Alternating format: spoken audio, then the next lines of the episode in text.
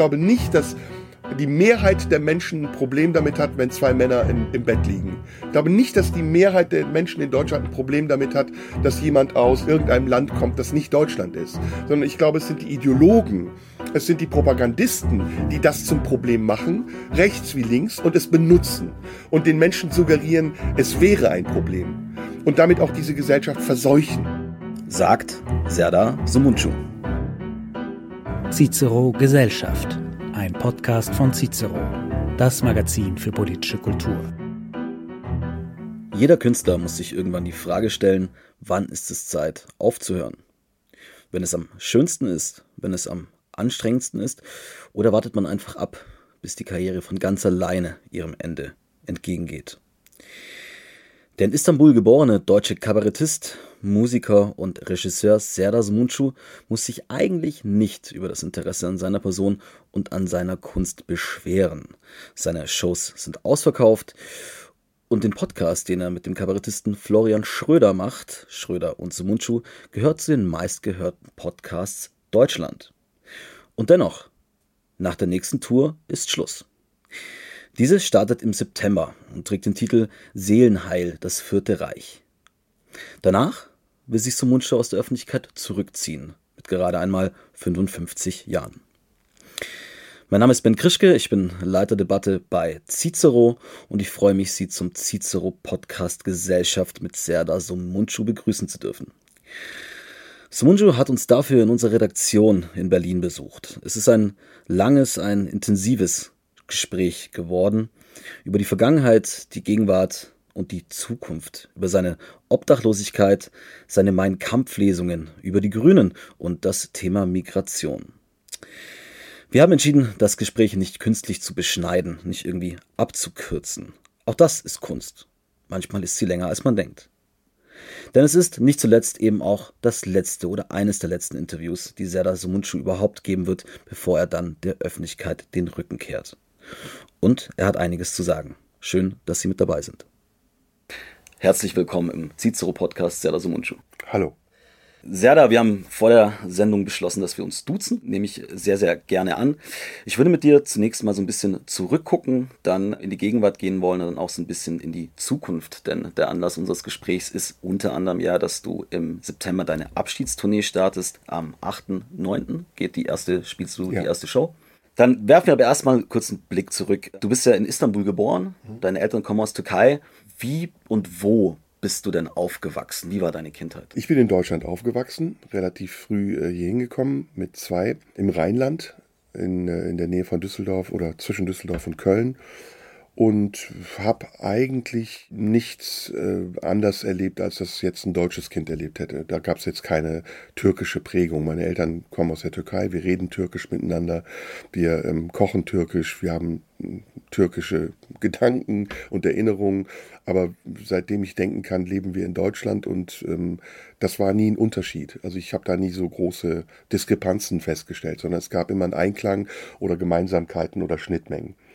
Was bei mir dann relativ früh einschneidend war, ist, ich war in einem Kinderheim, meine Mutter musste arbeiten und konnte tagsüber nicht auf mich aufpassen und dann ist sie in so ein ähm, ja, ungewolltes Geflecht aus, wir kümmern uns um dein Kind, aber gib's uns und äh, wir wollen es auch so ein bisschen indoktrinieren, von katholischen Nonnen geraten. Das war ein Nonnenkloster.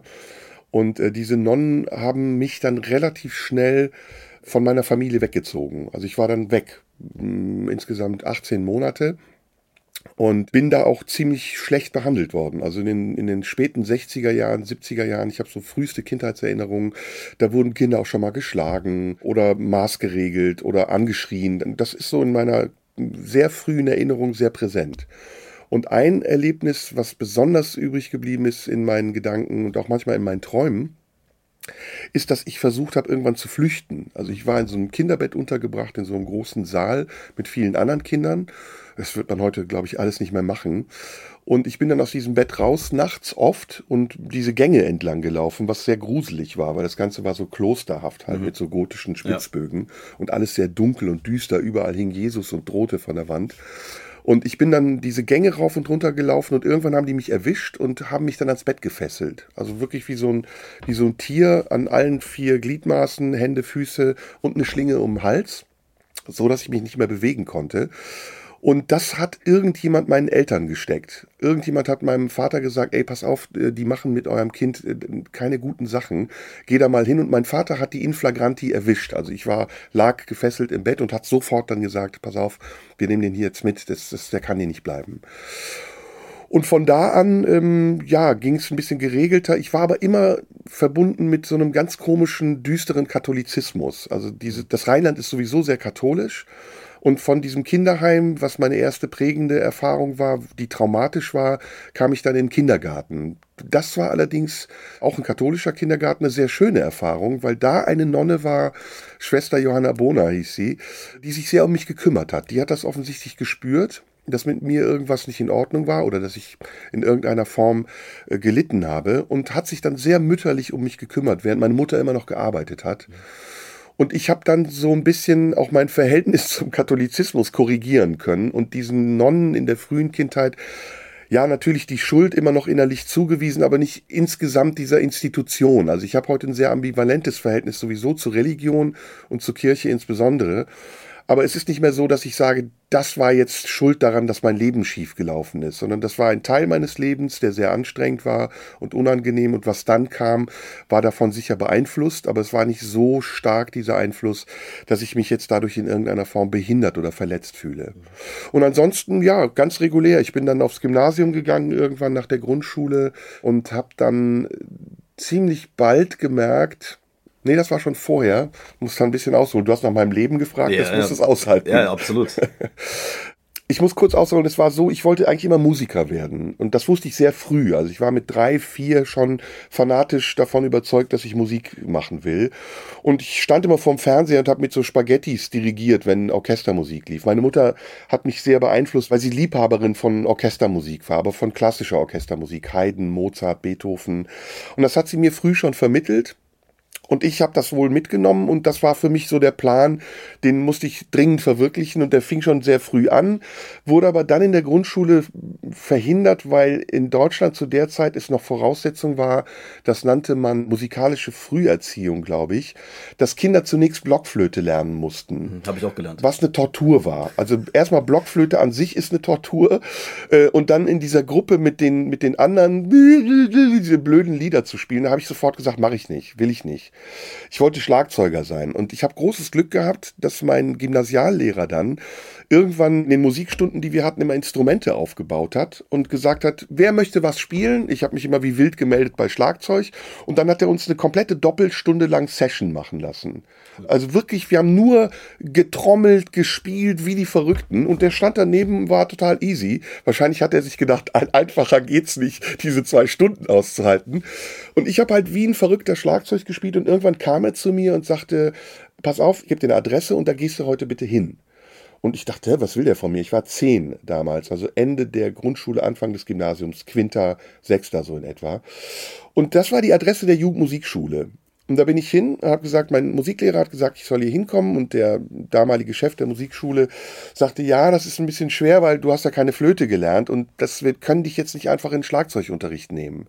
Und ich habe gesagt, ja, aber sonst, wenn kein Schlagzeug, dann gar nichts, dann will ich nicht. Dann hat er gesagt, doch, es gibt eine Möglichkeit, du könntest erstmal Klarinette lernen. Da habe ich gesagt, no way, never ever mache ich Klarinette und bin gegangen. Und dann riefen die aber freundlicherweise an und sagten, ey, pass auf, wir haben hier eine, eine Schlagzeugstunde einmal die Woche oder zweimal die Woche, da kannst du zugucken. Und erstmal nur sehen, ob das wirklich dein Ding ist. Und da bin ich hingegangen, ein Jahr lang, so drei, vier Stunden pro Woche und habe den anderen Kindern beim Schlagzeugspielen zugeguckt habe aber ohne das zu merken gelernt, was die gemacht haben. Also ich habe das mir gemerkt und habe das konnte das nachmachen und irgendwann hat dieser Schlagzeuglehrer gesagt, kann mal willst du auch mal probieren? Und ich habe das gar nicht als Kind wahrgenommen, dass das was Besonderes war. Und er hat dann diese Schule, ich weiß noch, ähm, Fink Band 1, kleine Trommel, aufgeklappt und gesagt, spiel das mal. Und ich habe das gespielt. Und dann hat er umgeblättert, hat gesagt, spiel das mal. Und habe ich das auch gespielt. Und dann hat das bis zum Ende durchgeblättert und ich habe das bis zum Ende durchgespielt. Und dann hat er gesagt, okay, pass auf, ich muss mit dem Typen hier mal reden. Und ich dachte jetzt, was will der? Und dann hat er mir ein Stipendium besorgt für besonders förderungswürdige Kinder, die halt begabt sind. Und ich habe ab diesem Zeitpunkt den Unterricht kostenlos bekommen über drei Jahre und musste dann mit 13, mit 12 aber als Voraussetzung für das Stipendium als Jungstudent an die Musikhochschule in Köln. Und da kam ich zum verrücktesten Professor aller Zeiten, Christoph Kaskel, Koryphäe. Alle, die bei ihm waren, sind später in die Klapsmühle gegangen, weil der eine Art hatte, mit seinen Schülern zu reden, die unerträglich war der hat immer so in Diminutiven gesprochen. Also er hat gesagt, gib mal dein Patschehändchen, dann nimmst du das, äh, den Trommel, das Trommelstöckchen und dann schlägst du auf das Fältchen und dann macht das Piff, Paff, Puff. So hat er mit einem gesprochen. Und man saß da und dachte, ey, ich bin in der Irrenanstalt. Und ich war als Kind schon sehr entschieden. Also es ging ja früh los, aber diese Entschiedenheit entwickelte sich dann weiter und ich habe dann irgendwann gesagt, ich gehe nicht mehr zu dem, der ist verrückt. Und ich werde auch verrückt, wenn ich da bin. Ich muss weg. Und dann habe ich das gekündigt. Also ich habe als 13-, 14-Jähriger dieser Koryphäe gesagt, ich will deinen Unterricht nicht. Und ich möchte auch nie mehr wieder Schlagzeug spielen, wenn das damit verbunden ist, dass jemand sich so in meiner Gegenwart benimmt. Und dann habe ich großes Glück gehabt, ich bin auch gleich fertig und kam dann zu einem anderen Lehrer, Kurt Bilker, auch ein ganz bekannter Jazz-Schlagzeuger, mit dem ich ganz tolle Jahre hatte und der mich auch in einer gewissen Form erkannt hat, also mein Inneres erkannt hat und eigentlich nur die Dinge an mir gefördert hat, die ich nicht konnte. Also es ist ein großes Manko der Ausbildung meiner Zeit gewesen, das war sehr deutsch, dass die Musikhochschulen davon ausgingen, dass sie Menschen erstmal reduzieren müssen. Ja, du kamst an eine Musikhochschule, du hast eine Aufnahmeprüfung gemacht und dir einen Wolf gespielt, damit der Dozent dir am ersten Tag deines Studiums sagt, so, und jetzt vergessen wir mal alles, was wir bisher gemacht haben und wir fangen wieder bei Null an. Und du denkst what? Warum soll ich wieder bei Null anfangen? Ich kann doch schon eine Menge. Und das hat Kurt Bilker mit mir gemacht. Also der hat gesagt, wir fangen da an, wo du bist und wir entwickeln die Dinge, die du nicht kannst und dann kannst du nochmal eine Aufnahmeprüfung machen, zum Beispiel in Maastricht, wo ich dann am Konservatorium war, wo auch zum Beispiel, weil, weil es in Holland ganz anders ist, die Dozenten dich ganz anders gefordert haben und eben nicht wieder reduziert haben, sondern gesagt haben, mach alles, was du kannst, so gut wie du es kannst und wir gucken, ob wir es besser machen können mit dir. Und das war toll. Also da war ich wirklich mega happy auf dem Konservatorium. Bin dann ja leider, weil ich damals noch türkischer Staatsbürger ausschließlich war, nach zwei Jahren aber wieder gegangen. Ich konnte aufgrund des noch nicht existierenden Schengener Abkommens nicht in Maastricht wohnen. Okay. Und bin immer gependelt zwischen Deutschland und äh, Holland. Und irgendwann klappte das nicht mehr. Man durfte auch nicht mehr als drei Stunden verpassen. Und weil ich getrampt bin, weil ich kein Geld hatte, habe ich dann irgendwann die dritte Stunde verpasst und bin dann exmatrikuliert worden. Mhm. Und bin dann nochmal an die Musikhochschule nach Köln, aber diesmal nach Wuppertal, was eine Unterabteilung war. Das fand ich auch total interessant äh, bei der Vorbereitung. Wir sprachen gerade im Vorgespräch schon kurz drüber. Ich verfolge ja schon seit 15 Jahren ungefähr, was du machst. Ich glaube, das erste Mal habe ich dich gesehen bei TV Total damals, bei Stefan Raab. Mhm. Da sagst du in der Show noch, dass du gerade 41 bist. Insofern kann ich das mhm. einigermaßen mhm. gut nachvollziehen, wie lange das schon her ist. Und mich hat das sehr überrascht bei der Vorbereitung, dass ja schon dieser also du bist ja auch Musiker, du hast ja auch Alben aufgenommen, du machst ja auch Musik, aber in meiner Wahrnehmung war es immer primär erstmal Kabarettist und, und sekundär dann Musiker und noch was anderes so. Du sagtest gerade, also Maastricht, Wuppertal, das habe ich hier auch auf der Liste und dann hast du nochmal Schauspiel und Regie in Frankfurt am Main mhm. studiert. Mhm. Woher dieser, also es klingt ja am Anfang sehr fokussiert auf Musik und woher jetzt plötzlich dieser Switch zu Schauspiel und Regie? Hm, das war jetzt das erste Drittel erst meines Lebens. Ich habe neulich auch überlegt, ich habe schon so viele Leben gehabt, also ähm, geil. Also was ich so, ich bin wirklich stolz darauf, so viel gemacht zu haben, weil das so meine Neugier auch befriedigt hat und ich so im Rückblick denke, boah geil, du hast in einem Symphonieorchester gespielt, boah geil, du hast mal ein Billardturnier gewonnen. Ach, also wie cool ist das denn? Also so wie so kleine Trophäen, die ja. ich mir erarbeitet habe und es ist auch noch nicht fertig. Ich brauche noch ein paar. Und das mit der Musik, weil du danach gefragt hast, war so, dass ich dann irgendwann keine Kohle mehr hatte. Also ich war in dieser Phase, als ich von Maastricht exmatrikuliert wurde und nach Wuppertal wollte, obdachlos.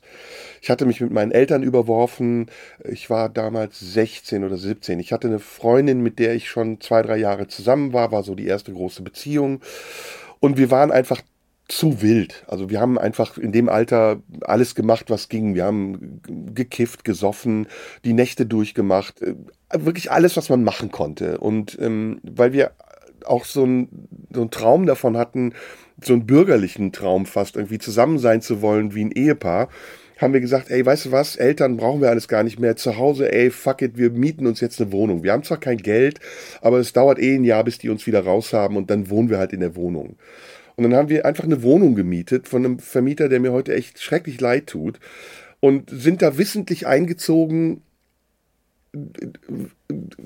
ohne Geld. Also wir wussten, wir werden diesen Mann betrügen und haben ähm, aber eine tolle Zeit gehabt. Das war eine komplett leere Wohnung, war eine Zwei-Zimmer-Wohnung. Wir haben auf dem Boden geschlafen und ähm, hatten auch wirklich keine Kohle. Es war wirklich hart, auch Geld zu besorgen. Wir haben nie geschnort, wir haben immer nur geklaut.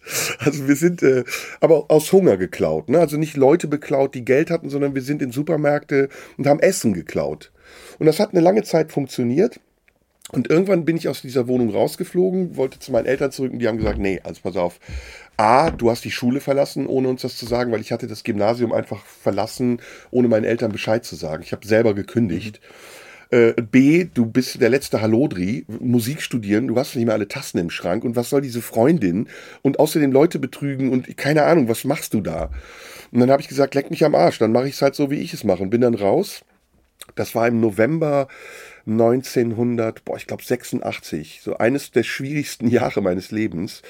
Und es war saukalt. Also man müsste das jetzt in den Wetterberichten mal gucken. Ich glaube, es war minus 10 oder 12 Grad. Und ich hatte so eine ganz komische, billige Jacke mir geklaut. Dummerweise habe ich keine gute Jacke geklaut, sondern eine schlechte Jacke. Die war aus Polyacryl. Ja. Und Polyacryl ist so, dass du in Räumen schwitzt und draußen frierst. Ja, das, die ist also komplett nutzlos. Und die war so rot kariert, sah auch scheiße aus. Und ich dachte so, Alter, ey, es ist richtig kalt jetzt, was mache ich eigentlich? Und dann hat ein Kumpel von mir gesagt, ich habe eine Garage, da steht so ein Gasgerät drin, so ein Heizer, da kannst du ein paar Tage drin bleiben. Und dann habe ich erst in dieser Garage gepennt, was wirklich ekelhaft war, weil es war wahnsinnig feucht und modrig und dunkel. Ich musste ja die Garage zumachen. Und ich habe dann nie mitbekommen, wenn es hell war und komme morgens raus in gleißendes Licht und es ist wie 11 Uhr tagsüber und ich denke, es ist 5 Uhr morgens. Und nach dieser Garage spitzte sich das immer mehr zu. Ich habe dann bei Freunden übernachtet und geklingelt, was auch mega entwürdigend und peinlich war, weil die Freunde irgendwann gesagt haben, ey, heute Abend, nee, mm, mm. und du standst dann da, dachtest so, mm, okay, scheiße, was mache ich jetzt? Und dann kam Tag X, war glaube ich Anfang Dezember, Ende November 86, wo ich das erste Mal draußen pennen musste. Und ich hatte so einen Heinz Rühmann-Film gesehen, wo der einen Obdachlosen spielt. Und da hatte ich gesehen, dass er sich mit Zeitung zugedeckt hat. Und dachte, ah, okay, der Heinz Rühmann wird es schon wissen. Und äh, das hat natürlich nichts gebracht. Ich lag dann auf der Parkbahn und bin eingeschlafen in dieser ersten Nacht und bin aufgewacht, weil Polizisten mich gefunden haben. Ich weiß nicht, ob ich erfroren wäre. Also ich kann mir das nicht genau vorstellen, wie es ist. Aber ich habe einen sehr schönen, tiefen Schlaf gehabt. Und ich habe mir sagen lassen, hm, ja, wenn man genau. erfriert, ist das so. Genau. Ja. Und die konnten mir kurz helfen, haben gesagt, ja, was machen Sie hier? Ja, keine Ahnung, können Sie irgendwo hin? Ja, ja, mache ich. Habe die auch angelogen und habe dann relativ schnell erforscht, dass es eine Infrastruktur für Obdachlose gibt, die super grausam ist. Also es ist so, da gibt es Hierarchien, da gibt es Institutionen, die behandeln dich nicht gut. Da gibt es auch Kämpfe untereinander, die beklauen sich gegenseitig. Da gibt es auch Respekt vor alten Leuten. Und es gab eine Obdachlosenunterkunft, äh, die war in meiner Heimatstadt, die hat einmal pro Woche jemanden aufgenommen. Und wenn du dann, das ging aber auch nach Alter gestuft, also da kamst du als Junger gar nicht richtig gut rein. Und danach äh, hattest du eine Sperre für zwei Wochen. Also du konntest nur einmal in drei Wochen da pennen und dich sauber machen und dann warst du wieder drei Wochen draußen. Und ich habe dann ganz am Ende im Operntunnel gepennt. In Düsseldorf gibt es unter der Oper eine Unterführung. Die gibt es, glaube ich, heute auch noch. Ich war da später und da pennen die ganzen Junkies und die Obdachlosen. Und das ging so bis Februar. Und dann, jetzt kommt endlich die Antwort auf deine Frage. Sorry, wenn ich lange Alles aushole. Gut. Kam irgendwann die Idee, ey, weißt du was? Geld verdienen mit Kunst, mit Musik ist schwer. Ich habe immer in Bands gespielt, parallel auch als ich obdachlos war, habe ich immer in so Opening-Bands von Musiksessions gespielt. Aber ich war so aufmüpfig, dass ich dann immer gestört habe. Und das waren echt renommierte Bands. Das war Christoph Spendel, äh, Axel Fischbacher. Und ich habe dann immer gestört, weil ich als Musikstudent immer Experimente machen wollte. Ich habe dann aus dem Vierviertel ein Fünfviertel gemacht. Und die waren mega pisst. Die haben gesagt, Alter, du spielst hier und du machst hier deinen Kram, weil die wollten immer Realbook spielen. Realbook ist so ein Standardwerk im Jazz, wo du halt immer die gleichen Standards spielst. Ne? Blue Bossa. Da, äh, da, da, da, äh, äh, äh, so mega konservative Scheiße. Und ich hatte dann duf, cha, duf, cha zwischendurch gespielt. Ja. Und die so, ey, das geht nicht, lass das. Und dann habe ich in der Zwischenzeit überall bei denen Hausverbot bekommen weil ich galt so als der, mit dem man auf keinen Fall in der Session spielen will und gedacht, okay, ich versuche jetzt mal mit etwas anderem. Ich mache mal Theater, weil ich hatte in einem äh, Theater bei mir in der Heimatstadt ein Ein-Personenstück gesehen und dachte, das ist eine coole Idee. Alleine, du kriegst die ganze Kohle, du musst nur einen Text lernen und es ist so easy, das mache ich. Und keiner geht dir auf den Sack vor allem und sagt, keiner geht dir auf den Sack, das mache ich. Und dann habe ich, bin ich in die Hauptpost, habe aus jedem Telefonbuch unter K wie Kultur und T wie Theater Adressen rausgesucht habe Geld geschnort, um diese 500 Briefe zu verschicken und habe Bericht für eine Akademie von Franz Kafka mhm. mir drauf geschafft.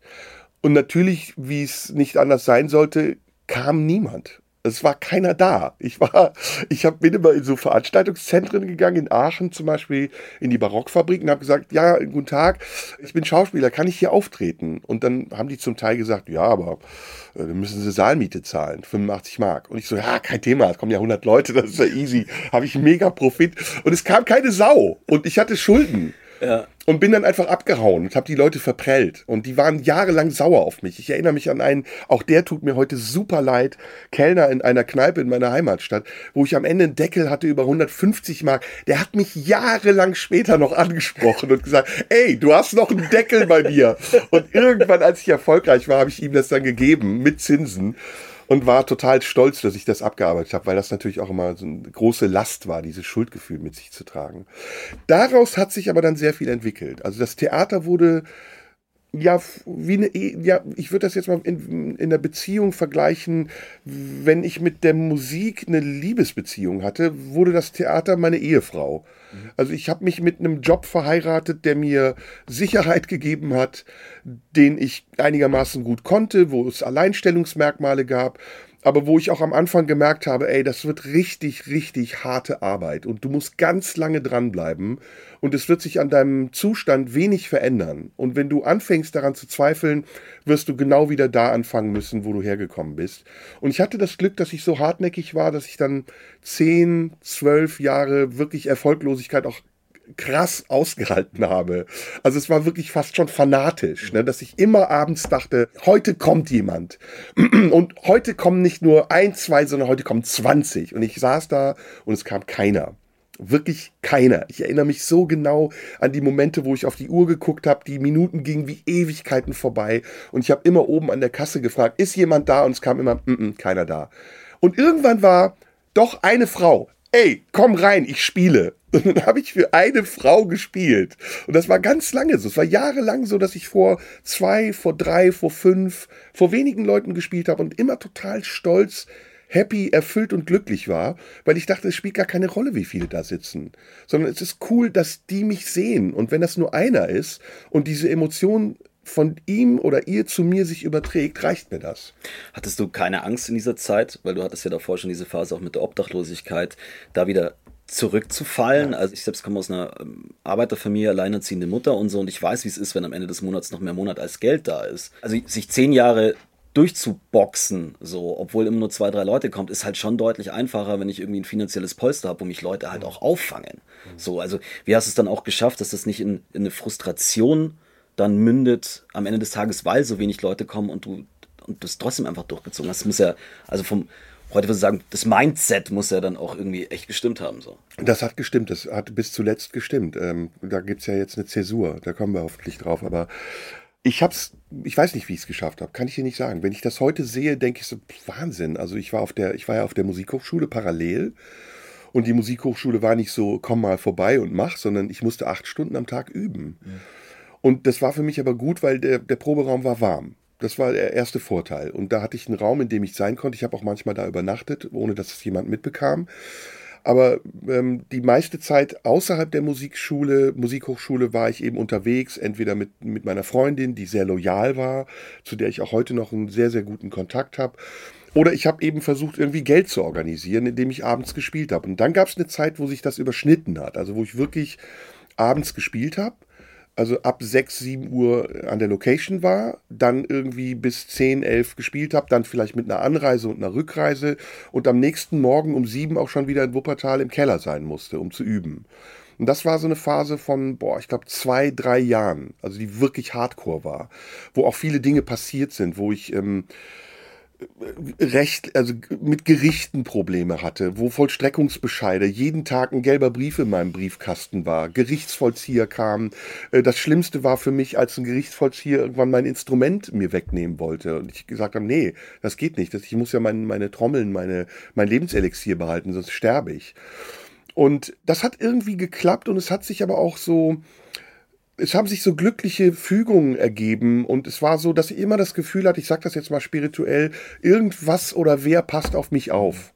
Und wenn ich das selber bin, also wenn diese Kraft, die in mir ist, nennen Sie meinetwegen diese göttliche Kraft, die mich steuert, so stark ist, dass sie mich auch aushalten, führen, leiten, lenken, durchziehen kann, dann ist sie da. Ich spüre sie und ich gebe sie wieder in dem Moment, in dem ich auf der Bühne stehe oder in dem ich ähm, eine Musik mache oder in irgendeiner Form kreativ mich dankbar zeige.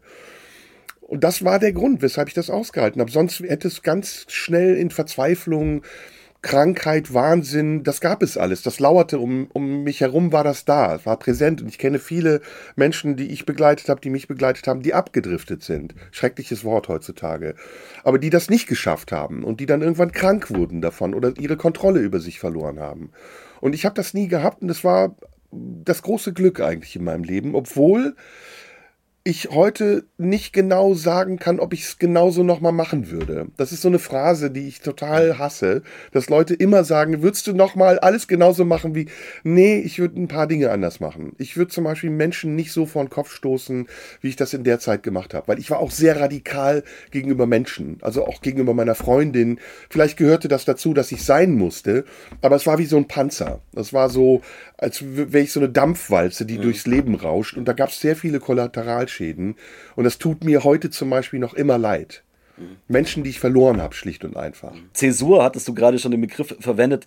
Das war dann die Idee, meinen Kampf zu lesen, oder? War das die Zäsur? Das war eine der vielen mhm. Zäsuren. Es gab immer wieder in meinem Leben auch Brüche, Zäsuren, äh, Wechsel, Richtungswechsel.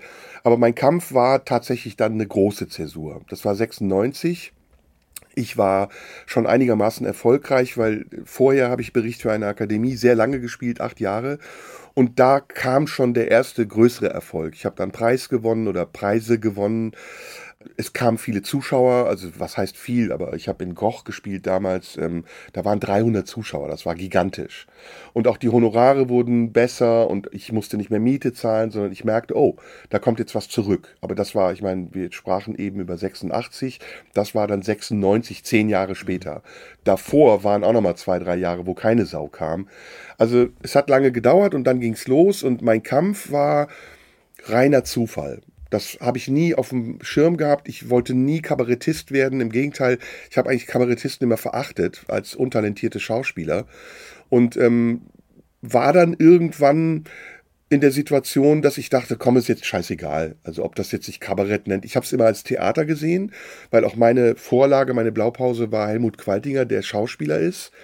Und so war das für mich ein Projekt, eines von vielen, und ich hätte nie damit gerechnet, dass das dann so einschlägt wie eine Bombe und dass das für mich so eine große Veränderung bringen würde. Wie kamst du denn, du sagtest gerade Zufall, wie kamst du denn auf die Idee, meinen Kampf zu machen? Ich war auf, also mittlerweile war ich erfolgreicher und ich habe auf Tour gespielt und in einem Ort in Schweinfurt habe ich oft und regelmäßig gespielt, in der Disharmonie. Es gab dann immer Veranstalter, äh, die mich dann häufiger auch gebucht haben, die so ein bisschen Narren an mir gefressen hatten. Auch die Art, wie ich gespielt habe. Ich habe dann auch angefangen, Stücke etwas unkonventioneller zu machen. Ähm, der Bericht für die Akademie war zum Beispiel sehr wild. Also das war nicht so äh, so Standard inszeniert, wie das zu der Zeit üblich war. Da gab es ja so ein paar Stücke, der Kontrabass von Süßkind, da steht dann ein Mann in einer Kulisse, der erzählt, sondern das war total crazy und wild, ähnlich auch wie in der Musik. Also ich habe den, ich bin ähm, um dieses Stück einzustudieren, 60 Tage ins Krefelder Affenhaus gegangen. und bin jeden Tag von morgens bis abends vor den Käfigen gewesen und habe diese Affen mir angeguckt und versucht zu lernen, effisch zu sein. Und habe aber, was ich nicht wusste oder womit ich nicht gerechnet habe, auch eine Beziehung zu den Tieren aufgebaut, die mich erkannt haben. Also wir haben sogar kommuniziert, das ist total irre gewesen. Und ich habe so äh, auch wieder so leicht besessen mir versucht vorzustellen, wie ich eine Metamorphose mache, also wie ich eine Art Affenmensch werde. Und habe auch geübt, zum Beispiel so zu gehen, äh, kann ich heute noch oder wie, wie ich esse, wie, wie Affen essen, welche Gesichter sie machen, wenn sie sich freuen, welche Geräusche, zum Beispiel so. Das habe ich mir angeeignet, einfach um ja diese Metamorphose, um ein Affe zu werden. Und gleichzeitig gab es aber auch Dinge, die, deswegen war es auch sehr crazy, die bei Affen Menschen, die sie beobachten, immer peinlich berühren. Ja, manche Affen zum Beispiel holen sich vor der Scheibe einen runter oder essen ihre eigene Kacke. Das ist, da gab es einen Silberrücken, der hatte mal in die Hand geschissen und dann hat er das gegessen und die Leute vor der Scheibe sind ausgerastet. Und er hat das zum Teil aus Show gemacht aber er hat das auch gemacht, weil das bei Gorillas, bei Berggorillas oder bei, bei Primaten auch üblich ist, um zu kontrollieren, ob irgendwelche Krankheiten im Kot sind. Ich habe das nicht gemacht, aber ich habe eine Szene in meinem Stück, wo ich aus Gier, weil meine Pfleger mir einen, einen Korb voll Essen auf, auf das Rednerpult stellen, alles auf einmal esse. Also nicht mehr kontrollieren kann, wie ich es esse, sondern ich stopfe das alles in mich herein. Und das war, wenn ich mich heute dran erinnere, da war drin Schokolade, Bananen, rohe Eier, Äpfel, ähm, Nudeln ungekochte, also ein Potpourri an allem. Und ich habe das halt alles gefressen und dann wieder ausgekotzt und wieder gefressen. Also das war sehr ungewöhnlich für die Zuschauer. Für mich war das super geil, weil ich gemerkt habe, ey, mit Theater kannst du eine Menge machen. Also da passieren Dinge. Und mit diesem Stück war ich auf Tour und diese Art zu inszenieren hat bestimmte Leute begeistert. Mhm. Und dazu gehörte die, die Samonie in Schweinfurt, das K9 in Konstanz. Und die haben mich immer wieder eingeladen. Und irgendwann, als ich in, in Schweinfurt gespielt habe, kam ein Typ, sagte, pass auf, ich glaube, du bist genau der Richtige. Hier sind zwei Kassetten, damals gab es noch Kassetten, da ist eine Lesung drauf, hör dir das mal an, vielleicht wäre das was für dich. Und das war die Lesung von Qualtinger aus Mein Kampf. Mhm. Und ich legte die ein und hörte, als glückliche Bestimmung des Schicksals geht es mir heute, dass wir als Geburtsort gerade Braunau am Ende zugewiesen. Und ich habe sofort wie du angefangen zu lachen. Dachte, wie geil ist das? Ist das echt? Ja. Und habe dann sofort recherchiert. Eine Freundin von mir hatte meinen Kampf noch von ihrer Oma zu Hause und tatsächlich, das steht da so drin. Und dann habe ich angefangen, diesen Text zu lesen und mir die Ausschnitte rausgesucht, die ich vortragen will und irgendwann angekündigt, heute Abend 20 Uhr Hitlers Mein Kampf. Und dann ist viel passiert, womit ich nicht gerechnet habe. Ja, wir fassen das mal kurz ein bisschen zusammen. Also das dann auch, äh, kamen dann auch Nazis teilweise zu deinen, zu deinen Vorstellungen. Anfangs nicht. Anfangs nicht. Also als größer geworden ist wahrscheinlich dann. Die Poldiswalde war das, glaube ich, ne, wo das sie reinmarschiert sind mit dem, dem Transparent und so. Vielleicht kannst du das nochmal so als Extremfall, was bei so einer Tour passieren Sag, kann. Sag, wenn ich zu viel oder zu lange erzähle, nee, nee, aber alles gut. leider ähm, ist so viel passiert. Ich kann das nur, ich muss das dann ganz erzählen, damit man die Zusammenhänge auch kennt. Also erstaunlicherweise gab es eine Parallele 1996 zur heutigen Zeit, nämlich, dass oft Linke Dinge missverstehen. Ja, also Leute, die du als deine, deine Klientel einschätzt, tut dir, fügt dir den größten Schaden zu, weil sie zu dumm sind zu verstehen, warum du das machst. Mhm. Und deswegen kamen die ersten Bedrohungen eigentlich von links, nämlich von der damals PDS, der Vorgängerpartei der Linkspartei, ja. die gesagt haben, das ist Nazi-Propaganda, wir werden Anschlag auf diese Veranstaltung ausüben. Und ich war so, hä? Was ist denn also, jetzt los? Ein, Tur ein, Türke liest im Kabarettprogramm genau. Mein Kampf und die Linke macht mobil. Genau. Und das war so der Anfang der Wokeness. Der, der deutete sich da schon ganz, ganz minimal an und hat sich ja dann fatal weiterentwickelt, wie wir wissen. Der ausschlaggebende Grund, der Auslöser war, dass als allererstes bei mir, damals hieß er Fritz Rumler, das war ein Redakteur beim Spiegel, ein sehr renommierter, der mittlerweile tot ist ähm, und ein Interview mit mir machen wollte. Und anrief und sagte, ich bin Fritz Rummler vom Spiegel, ich würde gerne ein Interview machen, weil ich finde diese Idee mit dieser Lesung so geil. Und ich habe dann das Interview gemacht. Für mich war das so, wow, Spiegel, Alter, wie krass ist das? Und Rumler sagte aber, diesen Satz werde ich nie, nie, nie vergessen. Ich habe mit ihm gesprochen, ich war an der Tankstelle, ich weiß noch, ich war irgendwie unterwegs und hörte ihn kaum und er sagte, ich möchte Ihnen noch was sagen. Sie lassen sich da auf eine Sache ein, die Sie Ihr Leben lang verfolgen wird. Und ich habe diesen Satz erst nicht verstanden, dachte so, hä, was meint er damit? Und tatsächlich war das dann so, als dieses Spiegel-Interview erschien, kam eine Welle von Anfragen. Ich war komplett überfordert. Ich dachte, was ist jetzt los? Äh, Dreisat, damals noch ähm, Sender, die es heute nicht mehr gibt, äh, Arte, äh, Stern, Tageszeitungen, internationale Presse. Und es gab ein Erlebnis davor, was in Vergessenheit geraten ist, was ähnlich war, aber nicht diesen harten Impact hatte wie die Lesung aus Mein Kampf. Ich hatte mich 1986 in dieser sehr verzweifelten Phase als Intendant am äh, Landestheater in Neuss beworben. Und das war ein großer Skandal, weil ich war damals 18 und es gab keinen anderen Mitbewerber. Mhm. Und ich habe mich wirklich wie, einer, wie in einem Theaterstück auch verkleidet mit Anzug und habe Reden gehalten, Interviews gegeben, habe ein Konzept geschrieben, habe das eingereicht und ich war lange Zeit der einzige Bewerber für dieses Amt und die hätten mich nehmen müssen. Das heißt, wenn sich nur einer bewirbt, egal wer es ist, du musst ihn dann nehmen. Und dann war die Stadt komplett verzweifelt und hat gesagt, ey, fuck. Und ich war in so aktuelle Stunde in so lokalen Fernsehsendungen. Daher kannte ich das so ein bisschen, aber eben nicht mit diesem wirklich harten Impact. Und hatte schon so ein bisschen gelernt, äh, zu spielen, wie man Interviews gibt, als jemand, der seriös sein will. Mhm. Naja, und dann kam, um das abzukürzen, ganz am Ende die Stadt auf die Idee, einen anderen Mitbewerber, einen fingierten anderen Mitbewerber zu stellen. Den Schauspieler Hubert Suschka, den kennt man heute nicht mehr. Und der ist aber ähm, tragischerweise drei Wochen vor Entscheidungsfindung gestorben an einer Lungenembolie, so dass ich auf dem Schlussspurt wieder alleine war. Und alle dachten, fuck, der wird Intendant, wir wollen das nicht. Der Typ, der die Scheiße frisst auf der Bühne. Und dann ist es aber ein anderer geworden, den die, der, der damals die Schlossfestspiele in Mörs gemacht hat, Egmont Elschner.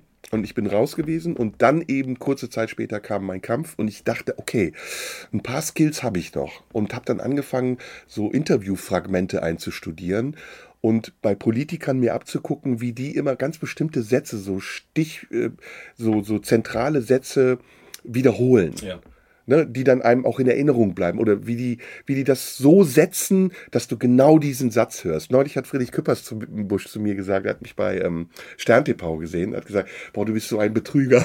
Du sitzt da und redest über Hundescheiße und kriegst es auch immer hin, dass die Leute am Ende applaudieren. er hat gesagt, ja, das ist die hohe Schule des Nichtsagens. Ja, ja. naja, also das war das Ding und dann kam mein Kampf und dann war Terror. Dann war wirklich jahrelang Terror. Es ging ja nicht nur um das eine Mal und Spiegel, sondern dann war ich plötzlich der Türke, der aus meinem Kampf liest. Und das waren sehr unterschiedliche Phasen. Und die muss man, also müsste ich jetzt noch eine Stunde erzählen, deswegen kürze ich es ab. Es war das ja mithärteste, was ich eigentlich erlebt habe bis dahin. Genau, weil ich schon erwähnt hatte, also die Poldiswalde war äh, einer der, der Situationen, du bist ja damals auch sowieso schon mit Polizeischutz, hattest du, da hattest, glaube ich, zeitlang auch eine cool sichere Weste an. ja, ein paar der, Mal. Ein paar Mal, wenn mhm. du auf der Bühne warst. Und die Poldiswalde ist deshalb, man kann sich das, glaube ich, sogar im Internet noch angucken. Auf YouTube gibt es auch dieses Mitschnitt, da stimmen dann diese Nazis deine Vorlesung. Du lädst sie ja im Prinzip ein, mit, mit, mit dir zu diskutieren. Mhm. Und das waren sie, glaube ich, ein bisschen perplex von. Es ist aber dann letztendlich nicht zur Diskussion gekommen, sondern tatsächlich hast du es irgendwie geschafft, dass sie dann einfach wieder abgezogen sind. Ne? Ja, und das muss ich dazu sagen, das war die dritte, die letzte Phase. Ich teile das so in drei Phasen ein. Es gab die erste Phase, wo die Linken mich attackiert haben. Es gab die zweite Phase, wo ich der Heilsbringer für alle war. Und es gab die dritte Phase, wo sich niemand mehr für mich interessiert hat und nur noch Nazis kamen. Und das war die schlimmste Phase. Die zweite Phase war sehr euphorisch. Da war ich so, hey, wow. Das war nach Mölln, äh, Solingen, so die Phase, in der Widerstand gegen rechts auch staatlich gefördert wurde.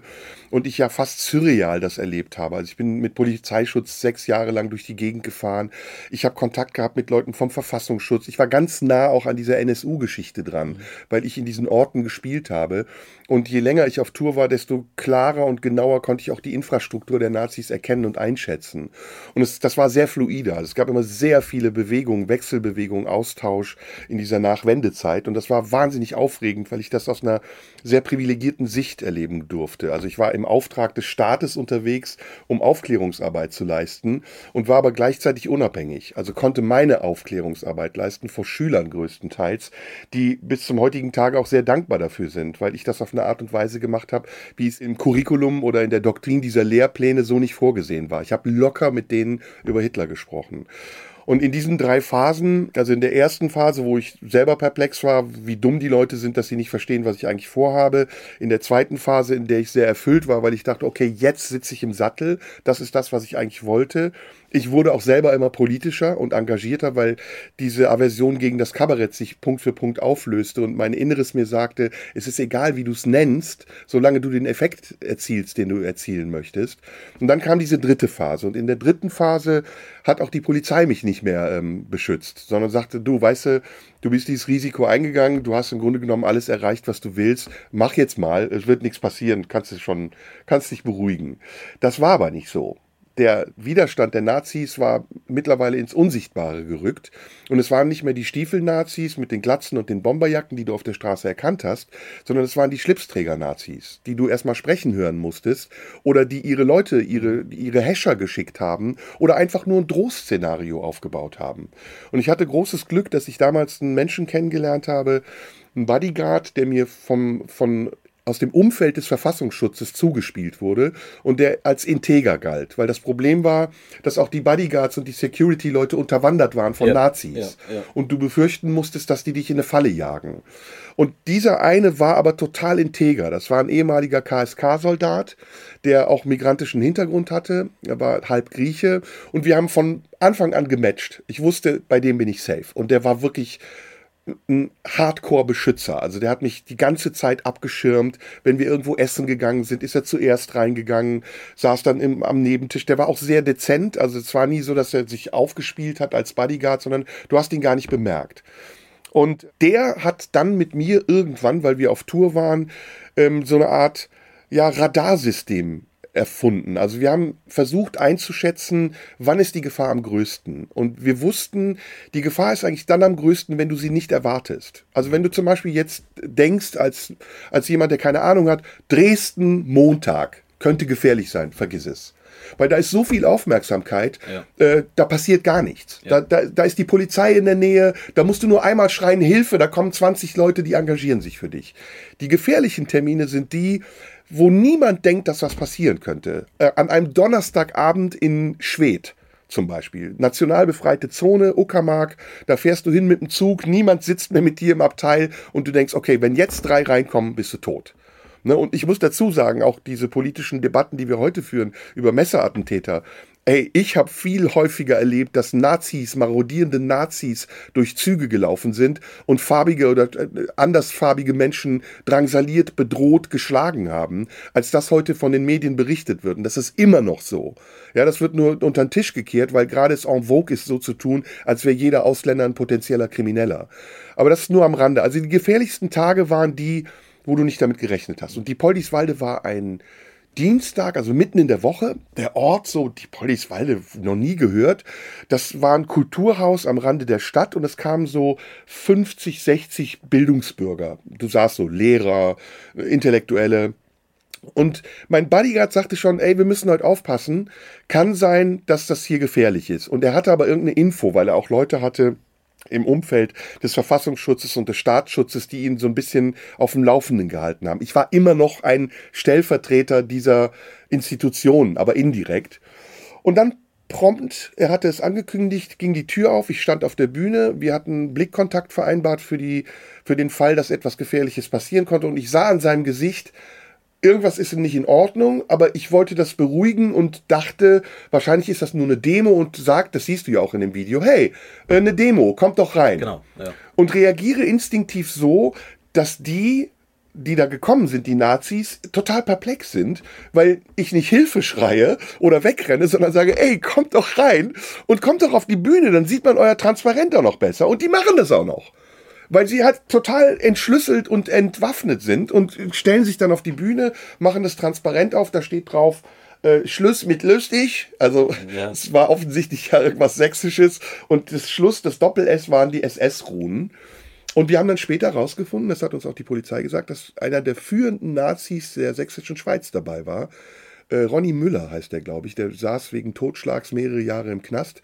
Und der spricht mich an ich sag ja, hey, was wollt ihr eigentlich hier? Und dann sagt er, wir wollen nicht, dass du unsere sächsische Jugend mit deiner Propaganda hier äh, beeinflusst. Und dieser Typ ist halt mit dabei gewesen. Und da wussten wir, wow, das ist jetzt, wir sind jetzt oben angekommen. Jetzt kommen nicht mehr die kleinen Nazis, sondern jetzt kommen die Chefs. Und da ging dann nochmal eine richtig krasse Phase los. Also, wo wir dann auch mit quietschenden Reifen von Veranstaltungsorten weggefahren sind, wo wir in Fallen gegangen sind, die wir nie erwartet hätten. Das war Hardcore. Das, also die letzte Phase der Mein Kampf-Lesung war, war so, dass ich dachte, boah, jetzt ist genug, ich muss aufhören. Mhm. Springen wir mal ein bisschen in die, in die Gegenwart. Also, wir hatten es vorher schon kurz, ich habe dich äh, das erste Mal gesehen, glaube ich, vor 15 Jahren. Das war bei TV Total, damals im Auftritt. Äh, da warst du 21.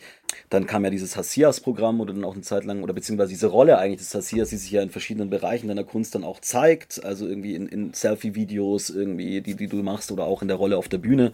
Du hast dann mal zeitlang die tagesaktuelle Bildzeitung dann äh, mitgebracht zur Bühne und kommentiert und so weiter und so fort.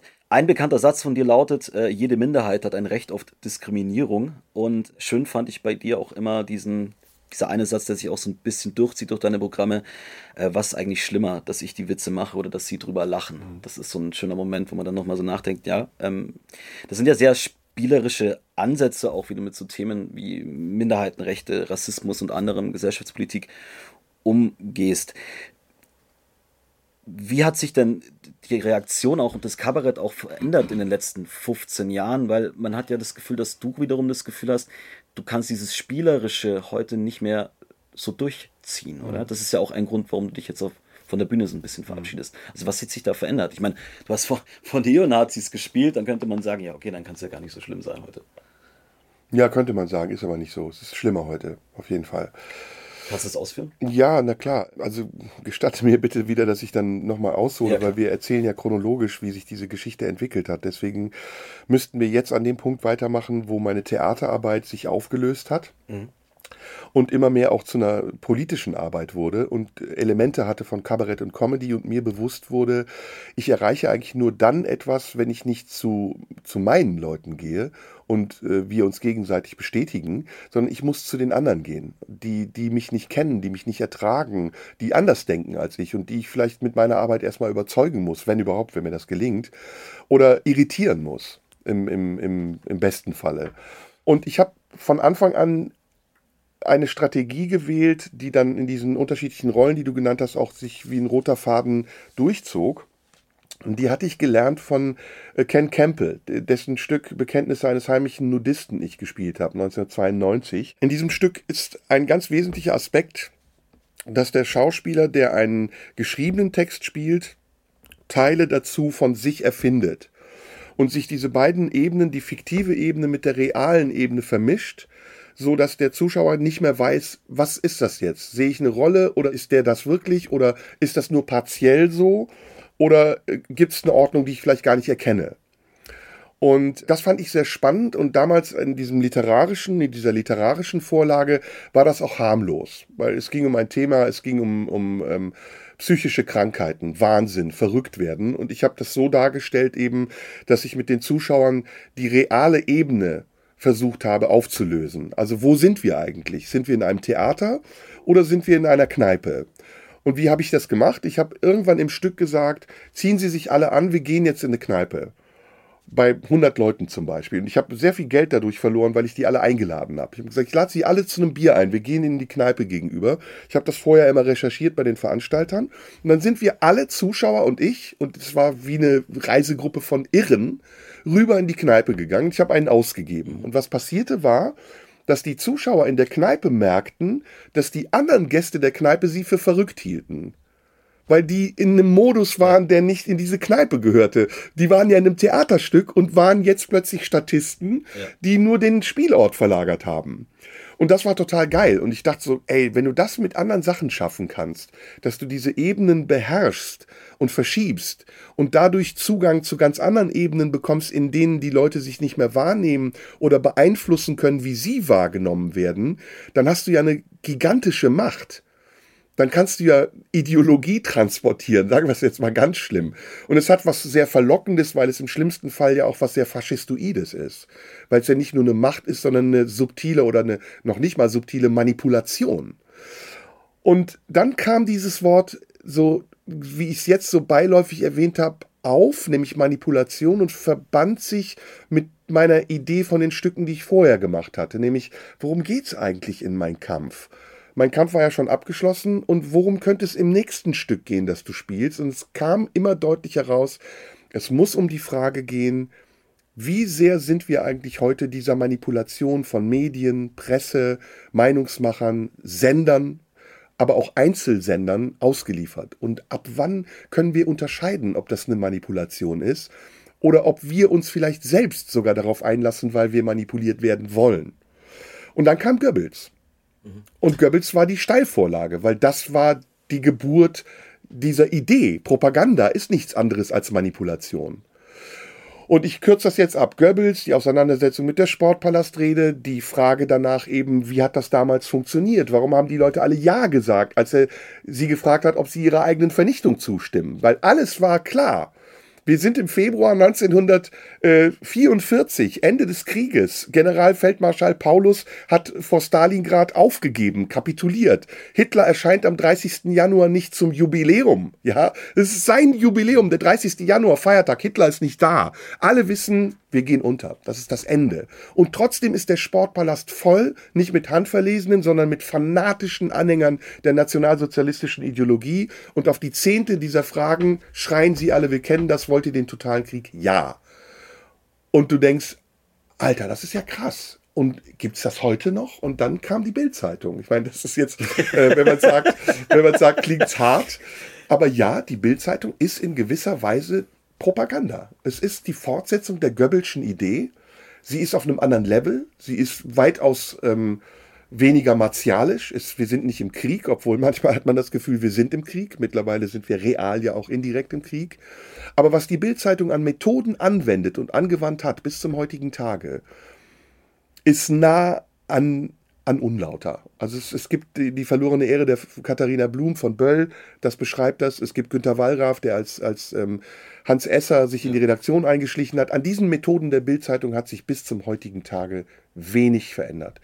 Die Protagonisten sind andere, aber die Ideologie der Bildzeitung ist gleich geblieben. Das war so im Schnelldurchlauf. Und das, was danach kam, das Loslösen von literarischen oder äh, geschriebenen Vorlagen hin zu dem Gedanken, ich brauche das alles gar nicht mehr. Ich kann das selber. Ich kann selber auf die Bühne gehen und so tun, als ob. Ich kann plötzlich Propagandaminister sein oder ich kann Bildzeitungstext reden. Und ganz spannend ist, ab wann die Leute wieder wie in dieser Kneipe die Kontrolle verlieren und sich von mir alles sagen lassen. Und wenn du dir heute die Auftritte anguckst, dann denkst du gerade auch im Nachhinein, weil wir ja auch in einer Zeit leben, in der Dinge, Texte anders bewertet werden, sogar nachträglich auch verändert werden sollen, denkst du so, boah, krass, da warst du aber echt ganz tief drin in der Sache und auch in den Köpfen der Leute und die wussten vielleicht auch nicht immer, wozu sie mir zugestimmt haben. Und das zu erfahren war ambivalent. Also erschreckend, weil du gedacht hast, boah, das funktioniert. Das, was ich die Frage, die ich mir gestellt habe, würde das heute funktionieren? Kannst du mit mir jetzt beantworten? Ja. Mhm. Corona war das Beispiel, das Paradebeispiel. Ich wollte gerade sagen, zum, zum Thema Manipulation, es gab ja, jetzt sind wir voll in der Politik drin, aber es gab ja am Anfang auch dieses, dieses Panikblatt im Endeffekt, das da entworfen wurde, wo dann drin stand, man müsse den Kindern auch irgendwie Angst machen, ja, und sagen, dass sie sozusagen wieder ihre Eltern dazu antreiben, dass die Maske tragen, weil nicht, dass die Kinder dann zu Oma gehen und Oma töten und diese, diese ganzen Sachen.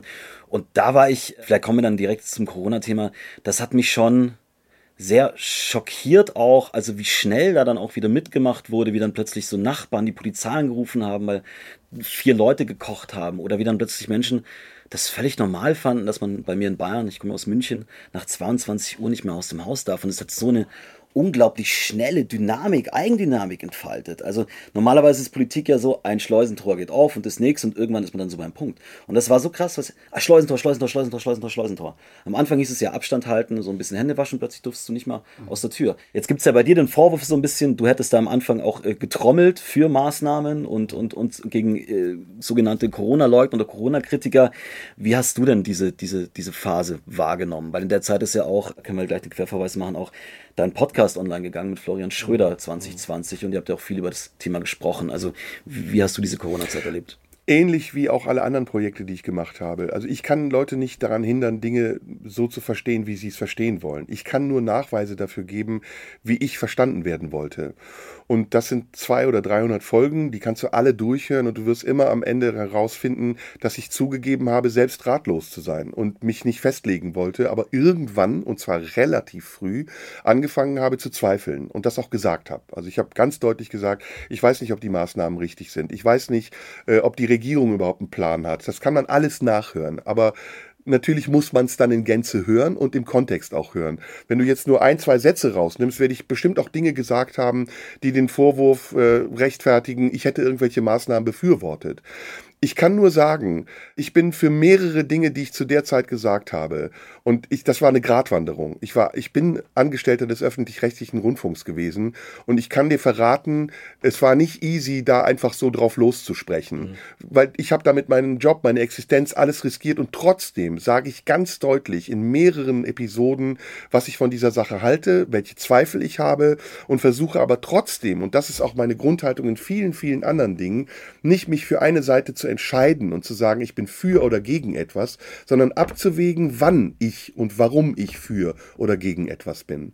Und das müssen wir jetzt mal uns allen ins Gedächtnis rufen. Niemand von uns hatte zu Anfang der Corona-Krise die Weisheit mit Löffeln gefressen, sondern wir haben alle Schiss gehabt. Ja, und wer das heute leugnet, wer heute sagt, ich wusste von Anfang an, da ist was faul dran, der stellt sich selber falsch dar. Der tut so, als wäre Robin Hood gewesen, war aber im Grunde genommen nicht zur richtigen Zeit an der richtigen Stelle und kartet im Nachhinein aus der Sicherheit seines Verstecks nach. Da gibt's ganz viele, die sich jetzt als Helden feiern lassen oder so tun, als wären sie Helden gewesen. Ich war kein Held, das gebe ich zu, weil ich am Anfang Schiss hatte, weil ich dachte, ey, was ist das? Meine Eltern sind über 80. Die sagen mir, die könnten sterben, wenn ich ihnen die Hand gebe. Und ich habe wirklich nicht alle Maßnahmen, aber soweit ich das für vernünftig hielt und machbar, Dinge mitgemacht, ja, die mir auf den Sack gegangen sind. Ich habe aber parallel dazu in jedem Podcast, den wir hatten, mit Florian und mit anderen Fragen gestellt. Ja, aber nicht verurteilt und gesagt, das ist alles falsch, ich weiß, wie es besser geht, sondern warum wird das gemacht und wie lange geht das noch und was soll das bringen? Und dann gab es eine Zäsur, und da werde ich schon deutlicher auch, äh, wobei, hören auch mal mein Programm aus der Zeit, 2021, 2020, hör die Podcasts, da bin ich schon sehr deutlich genug und übrigens bin ich für diese Deutlichkeit auch bestraft worden. Also ich bin bei YouTube gestrikt worden, weil ich geschrieben habe, diesen Satz muss man sich mal auf der Zunge zergehen lassen. Offensichtlich wirken die Impfstoffe nicht so wie versprochen. Dafür bin ich drei Monate gesperrt worden.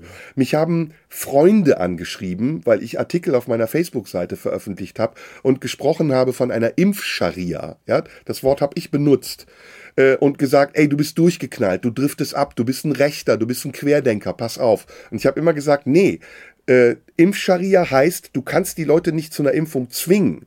Du kannst darüber reden, ob es eine Gerechtigkeit gibt und eine Angemessenheit und du kannst versuchen, Widersprüche aufzudecken und dich dementsprechend korrigieren. Und in einem Podcast zum Beispiel sage ich das auch. Ich sage, wenn Leute sehen, dass in einem Fußballstadion 750 Leute zugelassen sind, wo 40.000 Ränge leer sind, ja, und die sitzen alle mit 50 Meter Abstand zueinander und haben eine Maske auf. Und wenn dann einer sieht, dass die Fußballer alle sich umarmen und irgendwie jubeln und Europameisterschaften stattfinden und alles durchgezogen wird, dann denkst du, Moment mal, das sind Lobbyinteressen und da werden wirklich Leute verarscht. Und es wird so getan, als würde man sich um ihre Gesundheit und ihre Sicherheit kümmern. Auf der anderen Seite macht man aber, was man will. Und dann habe ich gesagt, dann wäre vielleicht zum Beispiel auch eine Impfpflicht für solche Berufe viel plausibler, als den Leuten auf der Straße zu sagen, du lässt dich jetzt impfen, egal ob das richtig ist oder falsch, und sie dazu zu zwingen, so eine eingreifende Maßnahme an sich vorzunehmen wahrzunehmen. Das war im Kontext das, was ich damit meinte. Grundsätzlich habe ich das immer von Anfang an gesagt, ich sage es jetzt nochmal, war das Vorgehen der Regierung planlos.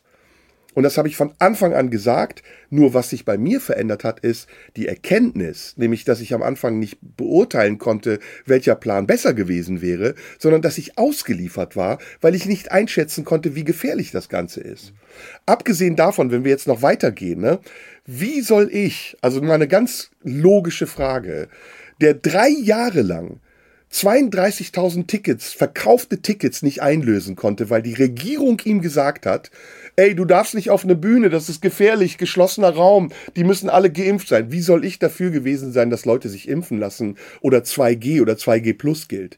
Das habe ich in einem Podcast zum Beispiel mit Florian ganz deutlich gesagt. Ich habe gesagt, in meinen Vorstellungen wird es kein 2G geben und auch kein 2G Plus. Und das habe ich bis zum Ende durchgezogen.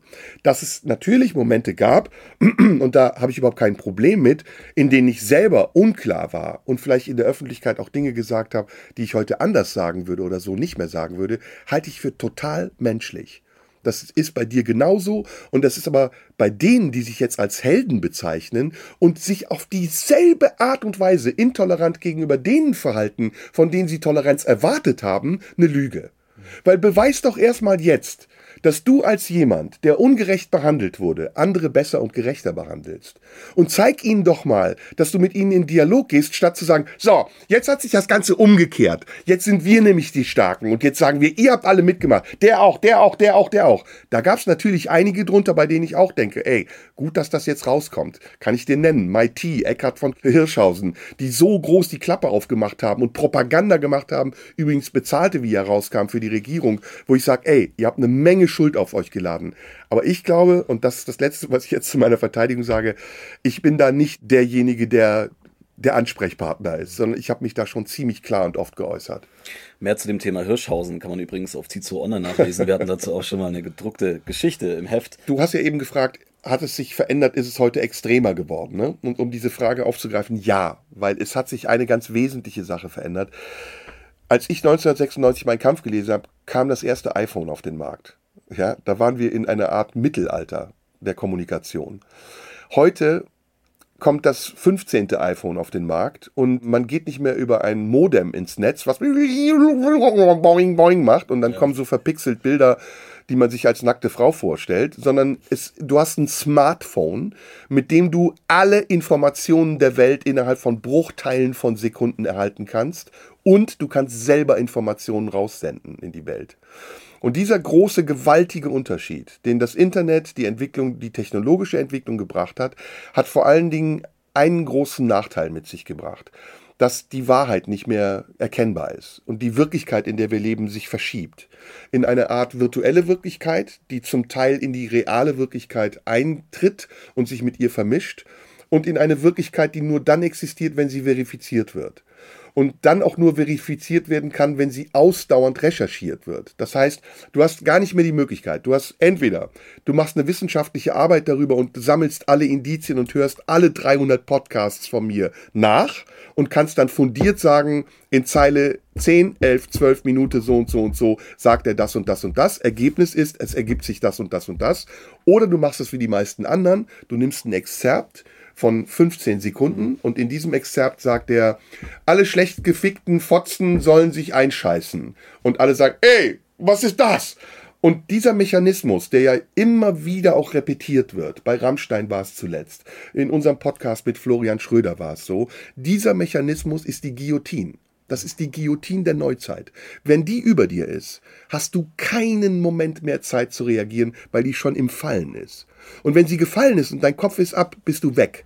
Und darum geht's diesen Leuten auch. Also diese unsichtbare Masse von Leuten, die sich da ja vereint, ohne zu wissen, mit wem sie sich vereint, was ja auch noch ein, ein großes Problem ist. Deswegen gibt's ja auch diese Querfronten oder Leute, die eigentlich Corona-Maßnahmen kritisieren wollen und plötzlich mit Esoterikern und Nazis zusammen demonstrieren. Das ist nur durch diese Verkürzung möglich und durch diese Überschriftmentalität und durch diese Guillotine, die dann so schnell wie möglich runterrasen soll, um auch Opfer zu schaffen, um Präzedenzfälle zu schaffen. Und das hat sich verändert. Und das ist für mich einer der, der größten und wichtigsten Gründe, um zu sagen, der Effekt, den ich dir eben beschrieben habe, in die Köpfe reinzukommen, funktioniert nicht mehr. Jetzt sind du und Florian Schröder sich ja auch über das Thema schon sehr auch immer mal wieder ausgetauscht, also über das Thema Verkürzen, diese Pranger und Guillotine. Hast du eine Antwort, warum Leute anscheinend so geil drauf sind, Sachen aus dem Kontext zu reißen und sie dann irgendwie auf Twitter rauszuballern? Das kommt auf die Leute an, aber wir leben ja in einer in einer identitären Gesellschaft. Wir haben ja, jeder in dieser Gesellschaft hat ja irgendeine Form von Identität. Und das ist für ihn zugleich Schutzschild und Waffe. Also er, er primär schützt er sie sich vor, vor Angriffen, die vielleicht gar nicht da sind Also ich behaupte jetzt zum Beispiel mal, Rassismus ist nicht das Problem unserer Gesellschaft. Wir leben in einer der aufgeschlossensten Gesellschaften, die wir je hatten. Ich glaube, Homophobie ist nicht das Problem unserer Gesellschaft. Es gibt andere Gesellschaften, in denen Homophobie noch auf einem ganz anderen Level stattfindet. Aber wir hier in Deutschland, ich behaupte das jetzt, mich, du kannst mich widerlegen oder man kann mich widerlegen. Ich glaube nicht, dass die Mehrheit der Menschen ein Problem damit hat, wenn zwei Männer in, im Bett liegen. Ich glaube nicht, dass die Mehrheit der Menschen in Deutschland ein Problem damit hat, dass jemand aus ähm, irgendeinem Land kommt, das nicht Deutschland ist. Sondern ich glaube, es sind die Ideologen, es sind die Propagandisten, die das zum Problem machen, rechts wie links, und es benutzen und den Menschen suggerieren, es wäre ein Problem. Und damit auch diese Gesellschaft verseuchen. Und ich glaube, die Lust daran, also die, die Lust an der Destruktion, die Lust daran, Dinge auch kaputt zu machen, die ist urmenschlich. Die, jedes Kind hat das. Jedes Kind macht den Turm kaputt, den es aufgebaut hat. Jedes Kind hat vielleicht schon mal eine Ameise zertreten, um zu erfahren, wie es ist, etwas zu töten. In, in diesem kindlichen Zustand ist das eine Erfahrung, die man vielleicht sogar braucht, um Empathie zu entwickeln und sich dann irgendwann von der Mutter sagen zu lassen, das ist ein Lebewesen, du tötest das, du beendest das Leben, mach das nicht in diesem Erwachsenenalter ist das für mich eine fehlgeleitete Lust an, an etwas, was, was nur durch Empathie, durch Mitgefühl, durch Nachdenklichkeit und durch Anteilnahme zu bewältigen wäre. Und die fehlt uns, weil wir, ich sag's jetzt wieder so spirituell ein bisschen, weil wir keine leitenden Institutionen und auch keine Leitung mehr für unsere moralischen Wege haben. Ja, wir haben keine Kirche, die Kirchen jetzt äh, Rekordaustritt 500.000 bei der katholischen Ich habe extra nicht Kirche gesagt, weil ich, ich, hätte jetzt auch eine Moschee oder sonst was sagen ja. können. Ich rede über Religion und Spiritualität an sich. Ja. Und ich bin überhaupt kein Verfechter davon. Jeder soll daran glauben, an das glauben, woran er glauben will. Aber ich glaube, dass wir die Funktion der Spiritualität unterschätzen, gerade in dieser Zeit weil sie ein Leitmotiv für uns sein könnte, weil sie uns Grenzen aufzeigen könnte und weil sie uns auch innehalten lässt vor, vor der Ungerechtigkeit, die wir so maßlos zelebrieren, weil wir denken, wir wären frei und unabhängig von allem. Es gäbe keine Instanz, die uns beobachtet. Und die Instanz, wenn überhaupt, schaffen wir uns selbst dadurch, dass wir eine Ideologie schaffen, die wir mit anderen möglichst vielen teilen können und verbreiten können. Was nichts anderes ist als übrigens eine Ersatzreligion. In jedem zweiten Interview sagt das mittlerweile der Interviewte. Wenn ich mir die Klimaaktivisten angucke, hat was Religiöses. Wenn ich mir angucke, äh, Fridays for Future oder Black Lives Matters, hat immer was Religiöses. Und ich glaube, sich eine Ersatzreligion zu suchen und so sich draufzusetzen, um das eigentliche Problem oder den eigentlichen Zustand damit zu verdecken, zu verklären oder umzuleiten, ist nicht die richtige Lösung. Du findest ja auch letztendlich alle Bilder, die du jetzt bei einer klassischen biblischen Erzählung hast, ja auch in all diesen, diesen, diesen aktuellen zeitgeistigen Erzählungen wieder. Also du hast das, das absolut Böse, du hast das absolut Gute, du hast Leute, die, die predigen, die missionieren, du hast Leute, quasi der Teufel, der dir einflüstert, du müsstest irgendwie auf die falsche Seite kommen. Das Weltuntergangsmotiv haben wir sowohl in der Klimadiskussion, aber auch, hatten wir auch in der Ukraine-Diskussion, ne? also Atomwaffen und so weiter und so fort. Die Frage ist halt ein bisschen, wie kommen wir da wieder raus? Ja, die Antwort kann ich dir nicht geben. Möchte ich auch gar nicht, weil das wäre mir zu universell. Aber ich kann dir nur ein Beispiel dafür geben, wie andere Gesellschaften damit umgehen. Kalvinistische Gesellschaften zum Beispiel. In, in Holland, in, in, in anglophilen Kulturen, in den USA, die leben mit dieser Diskrepanz ganz anders als wir weil wir in Europa immer von sehr starren monotheistischen Bildern ausgehen und diese Bilder sich zum Teil auch bekämpfen und nicht ergänzen. Also die Ökumene ist immer noch ein, ein Kunstwerk, ja, das ist immer noch ein Balanceakt und du siehst richtig, wie es denen schwerfällt, den Katholiken und den Evangelischen sich auseinanderzusetzen und Schnittmengen zu finden, aber sie tarnen es immer so als Dialog. In den USA ist das anders. Da gibt es nicht nur den, den Gesinnungskapitalismus und den Materialismus, sondern es ist auch in der Spiritualität freie Wahl. Und da kann so ein Typ wie dieser Kenneth noch was, dieser Prediger sagen, Covid, go away! Und er findet tausende von Leuten, die sagen, das ist mein Heilsbringer, daran glaube ich jetzt. Und es gibt auch viele andere Kirchen, die das alles machen können. Und sie fangen damit aber was Wesentliches auf, nämlich Orientierungslosigkeit. Und ob das gut ist oder schlecht, das sei dahingestellt. Das will ich jetzt gar nicht bewerten. Aber es ist auf jeden Fall effektiv. Und diese Orientierungslosigkeit, dieses ideologische sich verlaufen, findet nicht in so einer Art und Weise statt, weil es, weil es Eckpunkte gibt, weil es Koordinaten gibt, an denen man sich so ein bisschen festhalten kann. Bei uns ist das im Moment so, wir sind uns eigentlich mit diesen unterschiedlichen Ideologien der letzten 50 Jahre selbst ausgeliefert. Also wir sollen damit umgehen, halt mit einer marktwirtschaftlichen Gesellschaft, mit Kapitalismus, wobei unsere Gesellschaft total inhomogen ist. Darüber redet keiner. Die Hälfte dieses Landes, 16 Millionen Menschen, sind anders sozialisiert als die andere Hälfte. Wir sind amerikanisiert aufgewachsen, die sprechen alle Russisch. Und dann kommt eine große Medienwelle und sagt, ey, wir müssen jetzt alle solidarisch sein mit der Ukraine. Und du merkst, 16 Millionen Menschen denken, weiß ich nicht, ob ich das so kann, weil ich komme aus einem ganz anderen Umfeld. Ich, ich, ich bin anders aufgewachsen, ich habe eine andere Verbindung dazu. Und das ist auch eine Orientierungslosigkeit, die nicht aufgefangen wird. Von wem? Ich, du wolltest eine Antwort von mir. Nicht mehr von mir weil ich glaube nicht, dass ich noch dafür zuständig bin. Ich habe meinen Soll erfüllt. Ich bin auf der Bühne gewesen, ich habe meinen Kopf hingehalten und ich halte ihn zum Teil immer noch hin für sehr ungerechte Anklagen. Aber bei mir ist jetzt der Punkt gekommen, wo ich sage, das ist nicht mehr das Mittel meiner Wahl, um meine Bedürfnisse auszudrücken. Und deswegen kann die Antwort auf deine Frage nur lauten, so profan sie auch ist, von der Politik die ist dafür verantwortlich und zuständig und die Politik ist selber orientierungslos. Die hat ja, sich verlaufen. Vor allem scheint die Politik ja, wenn man alle Umfragen sich anguckt, äh, in ganz, ganz vielen Bereichen offensichtlich ganz klar Politik gegen eine gewisse Mehrheitsgesellschaft zu machen. Und wir hatten auch bei der Ukraine-Diskussion, es wurde ja auch gerne so getan, es sei jetzt die Kritik an den Waffenlieferungen nur von so einer gespinnerten Minderheit äh, artikuliert worden. Dann schaust du dir die Umfragen an und stellst fest, na Moment mal, irgendwie mindestens 50 Prozent der Deutschen haben zumindest ein schwieriges Verhältnis dazu oder wissen nicht ganz genau, ob das richtig ist oder falsch ist. Und da scheint ja dann doch auch eine gewisse große Ignoranz auch einfach da zu sein, dass es halt einfach viele Leute einfach die Dinge anders sehen. Ich meine, du wurdest ja selber auch schon angegriffen wegen deiner Ukraine-Position.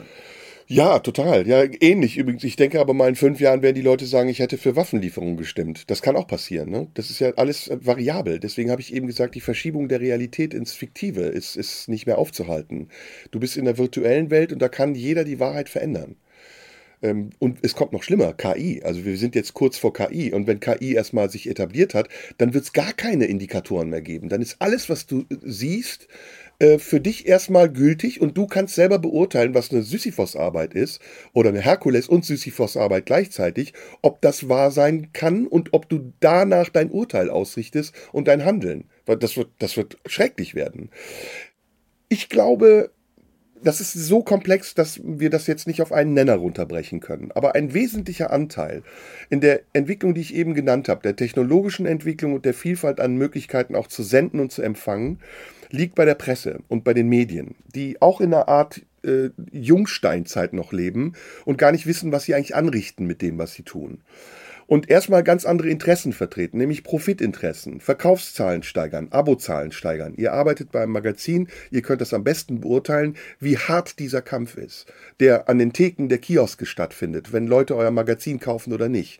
Und das ist in anderen Dimensionen noch viel härter, weil das sind Holdings, das sind große Unternehmen, das ist Industrie, die Berufszweige und Arbeitsplätze schafft und zugrunde geht, wenn Leute eben diese Medien nicht konsumieren.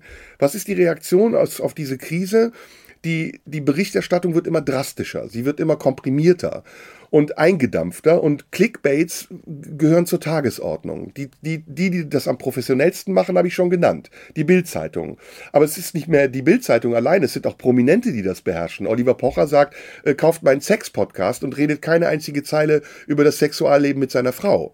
Und was mit uns als Konsumenten passiert ist, dass wir dem ausgeliefert sind, ohne dass wir die Möglichkeit haben, es in irgendeiner Form zu absorbieren oder uns dagegen zu wehren oder richtig einzuschätzen, sondern es kommt, es überfällt uns und in der Dynamik der anderen, die uns mit überfallen, weil natürlich Meinung ja auch etwas ist, was sich durch die Vervielfältigung trägt, haben wir plötzlich das Gefühl, dass es real ist. Und wenn du es runterschraubst, und das ist heute dann auch wieder ein Problem, und sagst, Moment mal, es gibt aber einen Zusammenhang, es gibt einen Kontext, dann wirst du zu einer Ulrike Gero oder zu einer Gabriele Krone-Schmalz, die, obwohl sie recht fundiert und eigentlich äh, renommiert sind, ja, verdächtigt werden, Propaganda für etwas zu machen, was nicht okay ist, was unlauter ist. Also einen Plan B zu haben, den sie eigentlich verstecken. Und dann denkst du, okay, jetzt wird's wirklich anstrengend. Also wenn das nicht mehr gelten darf, dass jemand, der eine fundierte Meinung hat, sie auch noch erklärt, man ihr auch widersprechen kann, dass der so krass angegriffen wird und verdächtigt wird und verurteilt und am Ende auch vernichtet wird, dann ist der Sinn und Zweck jeder Auseinandersetzung der Agitation geopfert. Und Agitation ist im Moment das, was am besten funktioniert. Von allen Seiten. Die AfD beherrscht es perfekt. Sie ist spät aufgewacht, aber sie ist gigantisch aufgewacht. Und es machen auch sehr, sehr viele Linke. Und der AfD steht diametral gegenüber die Grüne Partei die das auch macht. Sie ideologisiert sich bis zur Unkenntlichkeit. Sie ist plötzlich für Waffenlieferungen, obwohl sie vor der Wahl noch gesagt hat, nein. Sie ist plötzlich für Atomkraft in bestimmten Fällen. Sie drückt den Menschen Kosten auf, die sie an den Rand ihrer Existenz bringen. Und sie ignoriert alle ihrer Grundsätze nur aus einem Grund, weil sie an der Macht bleiben will. Und das ist korrumpiert, das ist ungerecht und das wird dazu führen, dass sich die Gesellschaft immer weiter ins Extreme entwickelt und die Stimmen der Vernunft, und das war ja das, was ich als meinen Job immer gesehen habe, die dazwischenstehen, zertrampelt werden von diesen ganzen Leuten, die ganz schnell ganz viel wissen wollen, obwohl sie nichts gesehen und gelesen haben.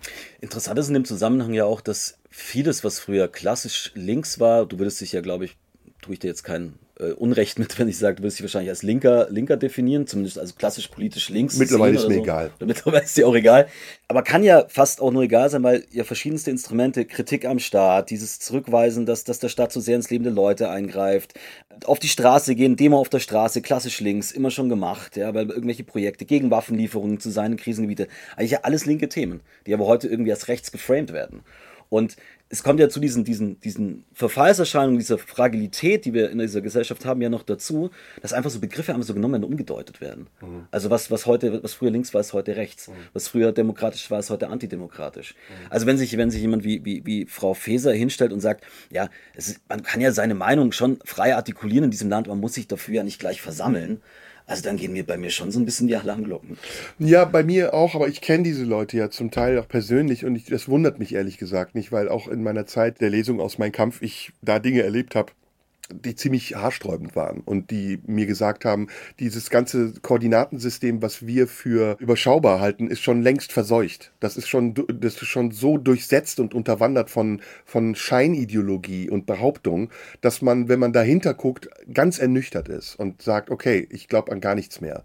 Und äh, ich meine, diese Kategorisierung links und rechts, die aus der französischen Nationalversammlung kommt, ähm, die gilt ja heute nicht mehr. Also das ist eine Zeit gewesen, äh, ich will jetzt keinen Geschichtsunterricht geben, aber jeder, der sich damit auseinandergesetzt hat, weiß, dass Girondisten oder wer auch immer in der Nationalversammlung saßen, ganz andere Themen hatten. Dass Nationalsozialismus im ausgehenden 18. Jahrhundert eine ganz andere Farbe hatte als heute. Dass Europa als Flickenteppich unterschiedlicher Nationen sich nicht einig war und dass man versucht hat, sich zu bekämpfen, um die eigene, vielleicht ist das die Parallele zur identitären Politik heutiger Tage, um die eigene Ideologie, die eigene Identität dem anderen aufzudrücken. Dass das irgendwann gescheitert ist ist, nämlich in den ersten, in den ersten und dem zweiten Weltkrieg, als Europa in sich zusammengebrochen und kollabiert ist und auch die, der letzte Versuch der Kolonialpolitik, sich neue Märkte zu erschließen, um seinen Imperialismus und seine Dominanz auf, auf Unschuldigen auszuüben, dass der auch nicht funktioniert hat und irgendwann in die reine Diktatur geführt hat,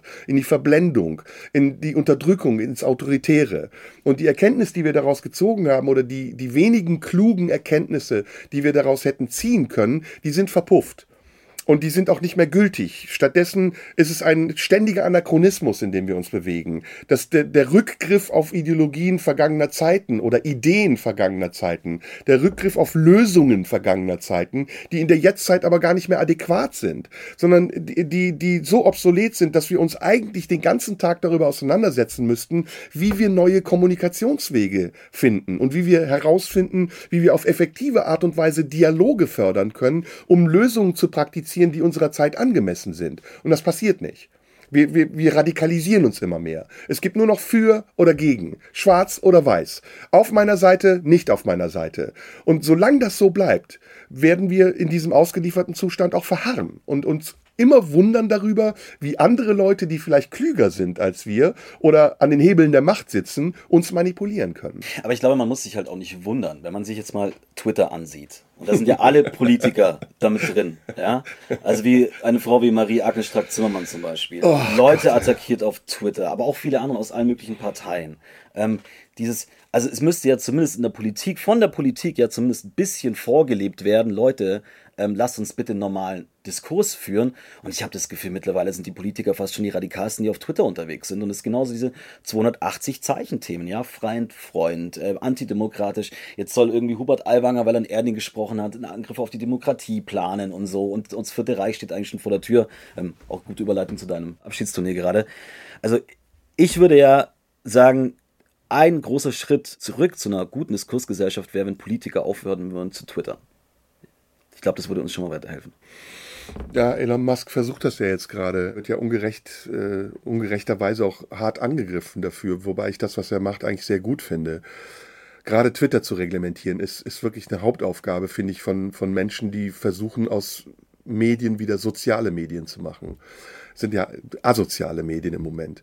Naja, ich will da deutlich drauf antworten. Ich ähm, habe ja eben gesagt, meine persönliche Erfahrung hat mich gelehrt, dass viele Menschen, die wir so im politischen Spektrum wahrnehmen, sehr unseriös sind und dass sie oft Dinge behaupten aus privaten Motiven, manchmal aus äh, Machterhaltungsansprüchen oder vielleicht manchmal auch aus einer falsch verstandenen Parteiräson heraus, die nicht mehr dem Zweck dienen, den sie eigentlich erfüllen sollen, nämlich Gutes den Menschen zu tun, sondern eigentlich nur noch den, den Eigennutz fördern und das, was sie für sich als Ziel erkoren haben. Äh, einer dieser Protagonisten ist Karl Lauterbach. Das, wir haben sowieso aus meiner Sicht gerade die schlechteste Bundesregierung, die wir je hatten. Es wird auch keine schlechtere mehr kommen, weil das musste erstmal toppen. Also wirklich so weit unten zu sein, dass du die Leute ohne etwas zu leisten so gegen dich aufbringst und, und die AfD so stark machst. Dafür musste echt eine schlechte Regierung sein. Mal ganz abgesehen davon. Und einer dieser Protagonisten, jemand, der das für mich verkörpert, in all ihrer Dreistigkeit, Dummheit, in ihrer, in ihrer Inkompetenz ist Karl Lauterbach. Ja, wo, wo ich sage, dem sieht man doch schon an der Nase an, was das für ein Vogel ist. Ja, da, das, der, der muss gar nicht reden. Da weiß ich schon, okay, dem glaube ich nichts.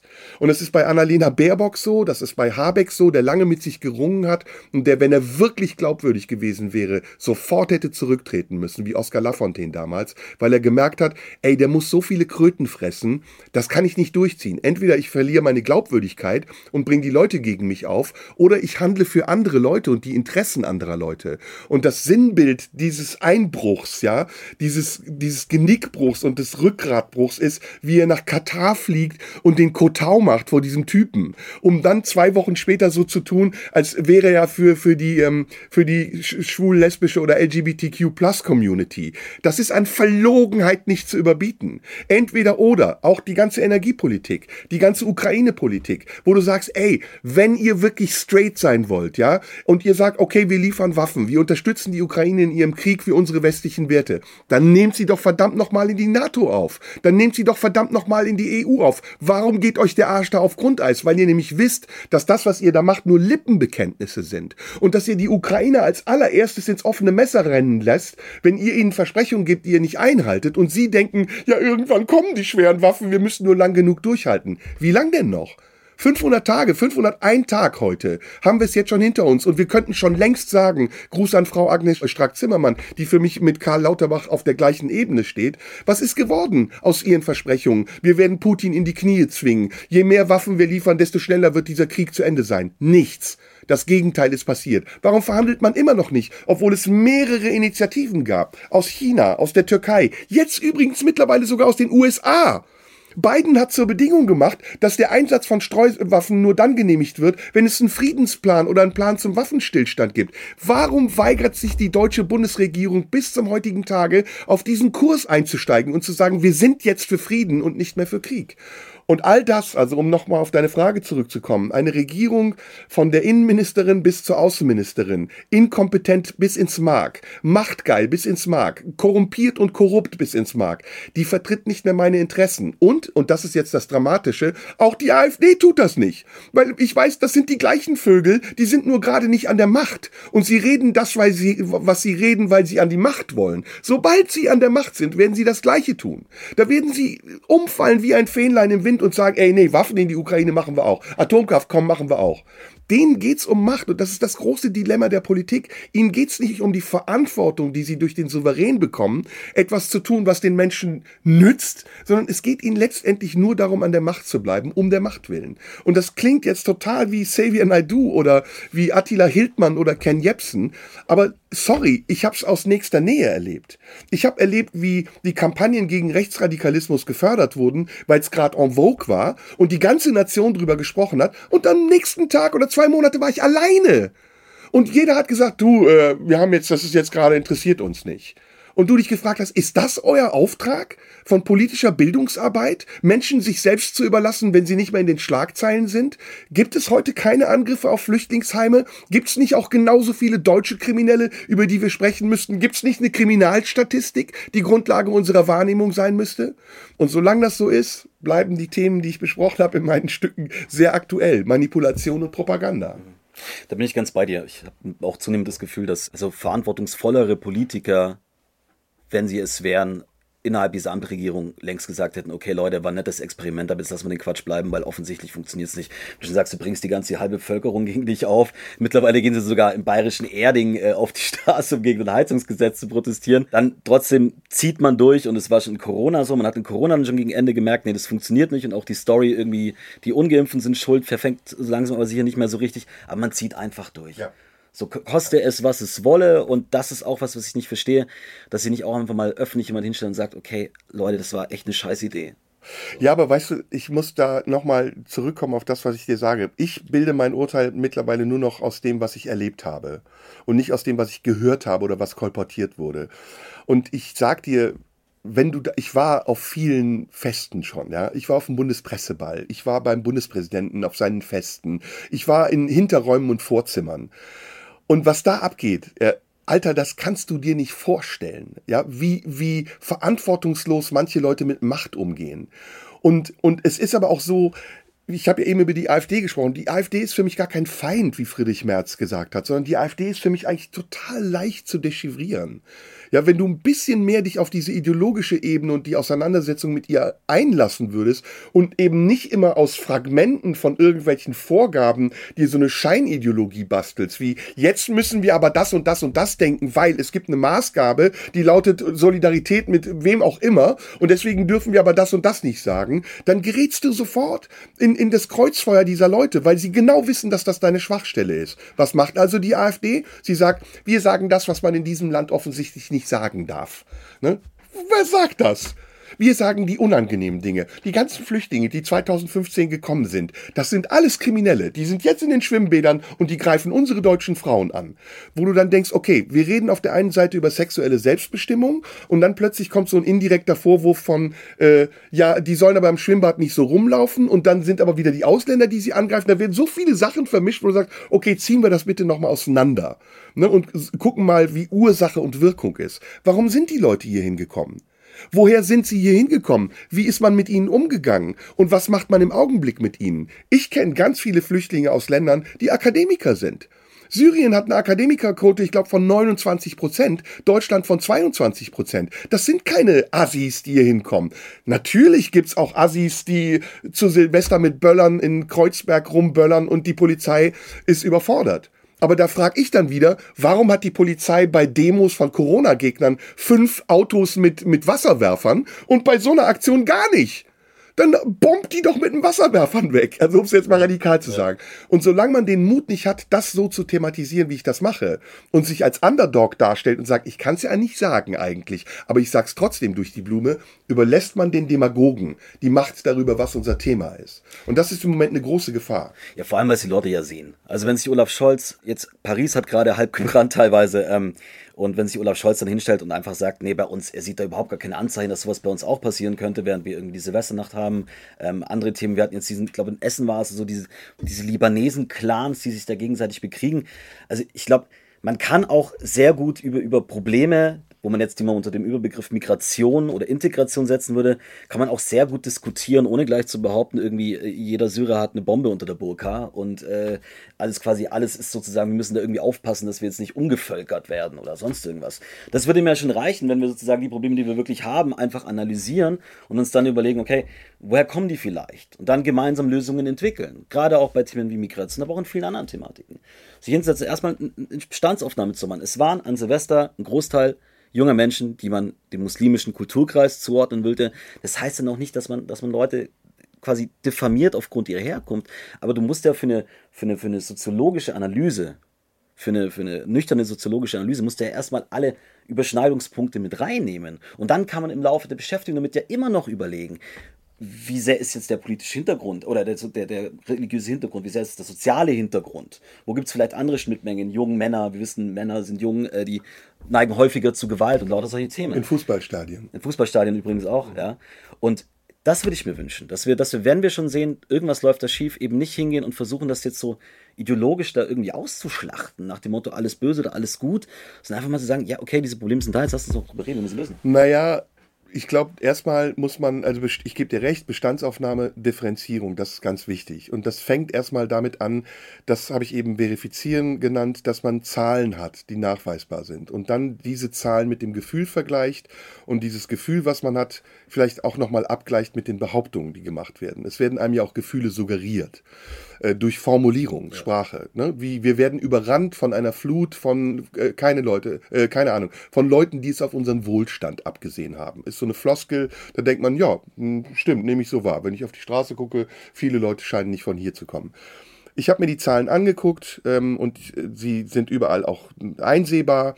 Im, Im Flüchtlingsjahr 2015 auf 16 waren es insgesamt 750.000 Asylanträge, die gestellt wurden. Jetzt sind Asylanträge was anderes als Menschen, die hier illegal einwandern, aber das ist erstmal die Zahl, die wir als Nachweis nehmen können. Ja? Asylanträge von Menschen, die aus Ländern wie Syrien gekommen sind, zum großen Teil aus dem Nahen Osten, mittlerweile auch mehr aus Nordafrika und auch übrigens aus Europa, aus Osteuropa. Im letzten Jahr 2021 hatten wir circa 140.000 Asylanträge. Das war so niedrig wie 2008 zuletzt. Das heißt, unser Gefühl, dass wir überrannt werden von einer Flut von, von Menschen, die hier hinkommen wollen, ist erstmal nicht wirklich richtig. Es ist, es ist subjektiv. Warum das so ist, ja, da muss ich kurz, also die, die Zahlen haben ja 2022 äh, haben ja ganz, ganz stark zugenommen. Also das sagt man in allen Bereichen. Deshalb haben wir die weißt Unterbringungsprobleme. Du das sicher? Sollen wir nachgucken? Das weiß ich sicher. Also können jetzt hier nicht spontan nachgucken. Machen wir einen Faktencheck nach dem Gespräch. Das können wir gerne machen. Ich werde dir versichern, ähm, aber nehmen wir es vielleicht mal auf ein, anderen, ein anderes Thema bezogen. Ich spüre, dass du da anders denkst als ich. Das ist auch gut. Lass uns darüber reden. Es gibt ja noch ein anderes Thema parallel. Wir leben in einer globalisierten Welt und in einer globalisierten Welt ist ja der Austausch auch von Arbeitskräften und von Wissen und von Kompetenz sehr wichtig. Das heißt, wir brauchen auch Zuwanderung.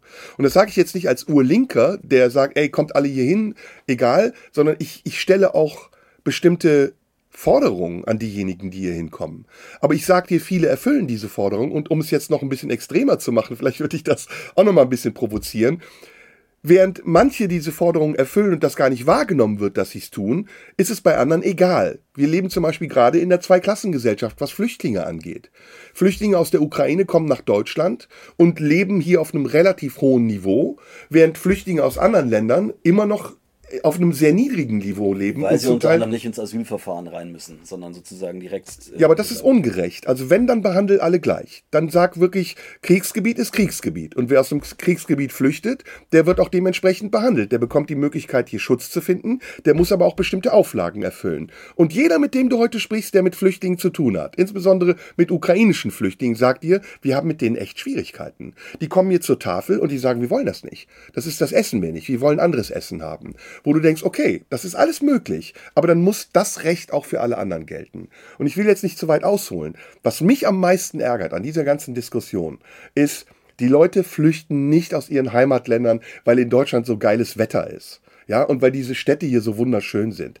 Ich glaube, Städte in Syrien, bevor es bombardiert wurde, waren wunderschön. Und ich glaube, da gab es genug Menschen, die in ihrer Heimat geblieben wären. So wie es auch in Afghanistan übrigens war, wo wir ja vorher die Frauenrechte verteidigen wollten am Hindukusch und plötzlich gesagt haben, weißt du was, geht uns am Arsch vorbei. Die Ortskräfte, ach die auch, wir ziehen unsere Truppen wieder ab. All das ist verlogen, weil und auch da wieder fordere ich Konsequenz. Entweder wir profitieren davon, dass wir diese Menschen, ich sag's radikal, ausbeuten, sie für Hungerlöhne arbeiten lassen und dann sagen, okay, das ist unser Profit, wir wollen das haben. Oder aber wir, die wir hier in Deutschland leben und so viele Dinge für selbstverständlich wahrnehmen, ohne dass wir wissen, woher wir diese Sachen eigentlich haben. Zum Beispiel in meinem Cappy steht Made in China. Ist das eine Ideologie, die, die du unterstützen würdest? Was ich zumindest sehe, ist, dass auch wenn viele Arbeitsbedingungen dort in diesen Ländern, auch in Asien, wenn es da wirklich Probleme gibt, natürlich nicht vergleichen mit unserem Standard, dass es doch sehr, sehr viele Menschen, wenn auch auf einem sehr geringen Niveau, auch davon profitieren, dass zum Beispiel westliche Unternehmen im Ausland produzieren. Also dieses, dieses, dieses Bild, man setzt da irgendwie nur lauter Zwangsarbeit in Fabrik, diese Fälle gibt es, die sind alle aufgeklärt, keine Frage. Aber dann muss man halt sozusagen an der Struktur etwas verbessern. Ja, aber das, das Thema der, der, der, der Ausbeutung, das wird immer, es kommt immer sehr schnell ähm, bei diesen Thematiken. Und ich finde, da muss man dann schon auch sehr differenzieren und genauer hingucken, weil man schon sieht, dass diese Länder und viele Menschen in diesen ja, aber differenzier mal, wann sollte es denn dann kommen? Also ab, ab wann ist für dich etwas Ausbeutung? Und bis wann ist es noch legitim? Das kann ich dir so ad hoc ehrlich gesagt nicht beantworten, weil es natürlich auch was mit, mit dem jeweiligen Reglement zu tun hat. Wir haben in Deutschland mittlerweile irgendwie oft eine 36-Stunden-Woche. So, da lachen andere Länder uns für aus. Ja? Ist es, ist, wird jemand ausgebeutet in einem anderen Land, weil er 50 Stunden die Woche arbeitet, weil der Deutsche nur 36 Stunden arbeitet? Kann ich dir nicht sagen. Ich würde sagen, es geht da los, wo ich sage, ich, ich brauche gewisse Sicherheit. Ich würde sagen, Ausbeutung beginnt zumindest da, wo ich Leute für eine Arbeit nicht so viel Geld bezahle, dass sie in der Region, wo sie okay. arbeiten, zumindest davon ich leben können. Beispiel. Also ich gebe dir ein Beispiel. Wir, wir sind in manchen Dingen, schätze ich mal, einer Meinung. Es gibt ein Gefälle zwischen Arm und Reich in Absolut. der Welt. Sind mehr Arme oder mehr Reiche auf der Welt? Wahrscheinlich, also ja, kommt es wieder darauf an, wie es definierst, ist, aber ich, Strich mehr Arme. Ja. Äh, unterm Strich, also ich glaube, es gibt viel ja. mehr Arme. es gibt viel mehr, es kommt, halt, da kommt es auch viel drauf wie es definiert. So, und was ist arm? Genau, lass uns arm definieren. Arm ist, wenn Menschen hungern müssen, wenn sie nichts zu essen haben. Arm ist, wenn sie unter Bedingungen leben, die menschenunwürdig sind. Ich gebe dir ein Beispiel. In Haiti gab es ein Erdbeben vor einigen Jahren. Haiti ist komplett zerstört, ist zerfressen von Kriminalität. Die Leute trinken aus Pfützen ja, und riskieren Cholera, weil sie nichts haben, weil es kein System, keine Infrastruktur gibt. Die Mehrheit der Menschen auf der Welt lebt in menschenunwürdigen Zuständen, während eine Minderheit der Menschen auf der Welt im Luxus lebt. Und Luxus ist zum Beispiel in Deutschland, das Durchschnittseinkommen sind circa 40.000 Euro pro Jahr. Das ist viel Geld, gemessen an dem, was andere bekommen. Und jetzt zur Ausbeutung. Wenn Porsche ein Werk baut in Rumänien, um dort ein Auto herzustellen, das hier im Verkauf 150.000 Euro kostet, wie viel von den 150.000 Euro gehen in die Tasche von Porsche und wie viel in die Tasche des Werksarbeiters in Rumänien? Was schätzt du? Das weiß ich nicht. Glaubst du, dass es angemessen ist? Ich würde vom Bauchgefühl her erstmal sagen, dass gerade die Automobilunternehmen eigentlich eher dafür bekannt sind, dass sie relativ gut bezahlen. Ja, aber ich glaube, ich, das stößt jetzt gerade bei dir an einen Punkt, ich, ich glaube, das zu spüren. Du denkst jetzt, ich will so, so eine Vogue-Agenda rein. Nee, überhaupt nicht. Dazu ja. kenne ich deine Podcasts so gut, dass du jetzt hier keine Vogue Ich will nur sagen, wir dürfen das nicht ignorieren. Nein, auf jeden Fall nicht. Wenn du das ignorierst, passiert nämlich Folgendes. Dann kommen diese Leute wirklich hier hin und sie sind nicht nur hier, weil sie flüchten vor Krieg, sondern sie sind auch noch wütend dazu. Ja, und das gebe ich zu. Also ich glaube, dass es ein gewisses Maß an Wut gibt der nach Deutschland kommenden Migranten, dass sie ungerechtfertigterweise auch an dieser Gesellschaft ausleben, weil die Gesellschaft hier nicht per se auf Ausbeutung aus ist. Ich glaube, dass viele Menschen, die in Deutschland leben, für Gerechtigkeit sind und dass sie Mitgefühl haben mit Menschen, die aus Kriegsgebieten hier hinkommen. Nur, was mich geärgert hat, ist, dass es von einem Extrem ins andere gefallen ist. Und jetzt nochmal als Nachweis für meine Haltung. Ich habe 2015 eine Kolumne geschrieben in der Wirtschaftswoche. Und Tenor dieser Kolumne war, dass es mir auf den Sack geht, dass eine Gesellschaft, die jahrelang über Zuwanderungsbeschränkungen gesprochen hat, plötzlich sagt, Refugees welcome. Ja, und ich dieser Scheinheiligkeit nicht glaube. Und ich auch nicht glaube, dass Leute, die Teddybären am Bahnhof verteilen, etwas dafür tun, dass die Ungerechtigkeit auf der Welt weniger wird, sondern dass sie nur ihr eigenes Gewissen befriedigen wollen. Das ist ziemlich krasser Text, den ich da gesagt habe. Und ich habe sehr viel Prügel dafür bekommen. Aber gleichzeitig, und deswegen sage ich Differenzierung, dürfen wir das nicht ignorieren, dass es in der Welt Zustände gibt, die es nicht anders möglich machen, als dieses Ding neu zu organisieren, nämlich Ungerechtigkeiten aufzuheben und unser Verhalten zu hinterfragen. Ich sage jetzt nicht, kauf die Mütze nur von einem deutschen Hersteller, aber sei dir wenigstens dessen bewusst, wen du damit unterstützt und was du damit unterstützt. Und rechne damit, dass wenn es ungerecht ist, die Auswirkungen dieser Ungerechtigkeit auch irgendwann vor deiner Haustür landen. Der ganze Glaubenskrieg, den wir geführt haben mit Islamisten etc., meinst du, das war nur im Nahen Osten? Viele von denen sind Deutsche. Pierre Vogel ist Deutscher. Das ist eine Ideologisierung, die daraus entsteht, dass in der Welt bestimmte Mechanismen stattfinden, die zum Teil sehr ungerecht sind und Leute sich dann zu Stellvertretern des Rechts machen und damit auch das Recht brechen. Da sind wir einer Meinung. Aber es geht nicht mit der Rigidität, die gerade von den rechten Parteien verlangt wird, schmeißt die alle wieder raus. Weil dann gehst du zurück zu einem nationalstaatlichen Deutschland und übrigens die größte Gefahr, die ich in der AfD sehe, ist, dass sie den Populismus gegen die EU weitertreiben wird und dann irgendwann es vielleicht sogar eine Volksabstimmung gibt über den Austritt Deutschlands aus der EU. Und dann guck bitte nach England und frag dich, ob das gut oder schlecht war. Mhm. Waren jetzt viele Punkte dabei, aber auf einen Punkt möchte ich noch mal eingehen. Ich bin dir nämlich, bin nicht absolut deiner Meinung, wenn es um dieses, diesen Gratismut geht. Mhm. Diese Leute, die sich hinstellen, du sagst es gerade am Bahnhof, da applaudieren, mit Teddybär und allem drum dran und dann mit diesem guten Gefühl nach Hause gehen, sie haben was Gutes getan. Dass die Menschen, die an diesem Bahnhof angekommen sind, dann im Prinzip direkt weiter transportiert werden in irgendwelche Industriegebiete, wo kein Mensch holen will, wohnen will, dort ein Jahr oder mehr sitzen in Aufnahmeeinrichtungen, die eigentlich für wenige Monate ausgerichtet sind, die, selbst wenn sie anerkannt werden, keine Wohnung finden, weil der Wohnungsmarkt nun mal so, so ist, wie er ist. Da schert sich aber keiner mehr drum. Oder alles wunderbar, ja, äh, Refugees welcome, aber bitte nicht in meiner Nachbarschaft. Also wenn bei mir ein Flüchtlingsheim ja. gebaut wird, dann gehe ich aber auf die Straße. Ja. Oder ich mache es wie äh, der ein oder andere pseudolinke Journalist und sage so, nee, also in der Schule meiner Tochter sind mir jetzt zu viele Ausländer, die hole ich jetzt raus und setze in eine Privatschule. Deswegen sage ich ja, ich würde da Forderungen stellen. Also meine Radikalität liegt darin, dass ich sage, du kannst hier hinkommen und jeder hat das Recht, aber er muss dann auch was erfüllen. Absolut. Die Schweiz macht das zum Beispiel. Ja. Du musst Leute verpflichten, die Sprache zu lernen. Du musst Leute verpflichten, hier zu arbeiten, wenn es einen Arbeitsplatz gibt.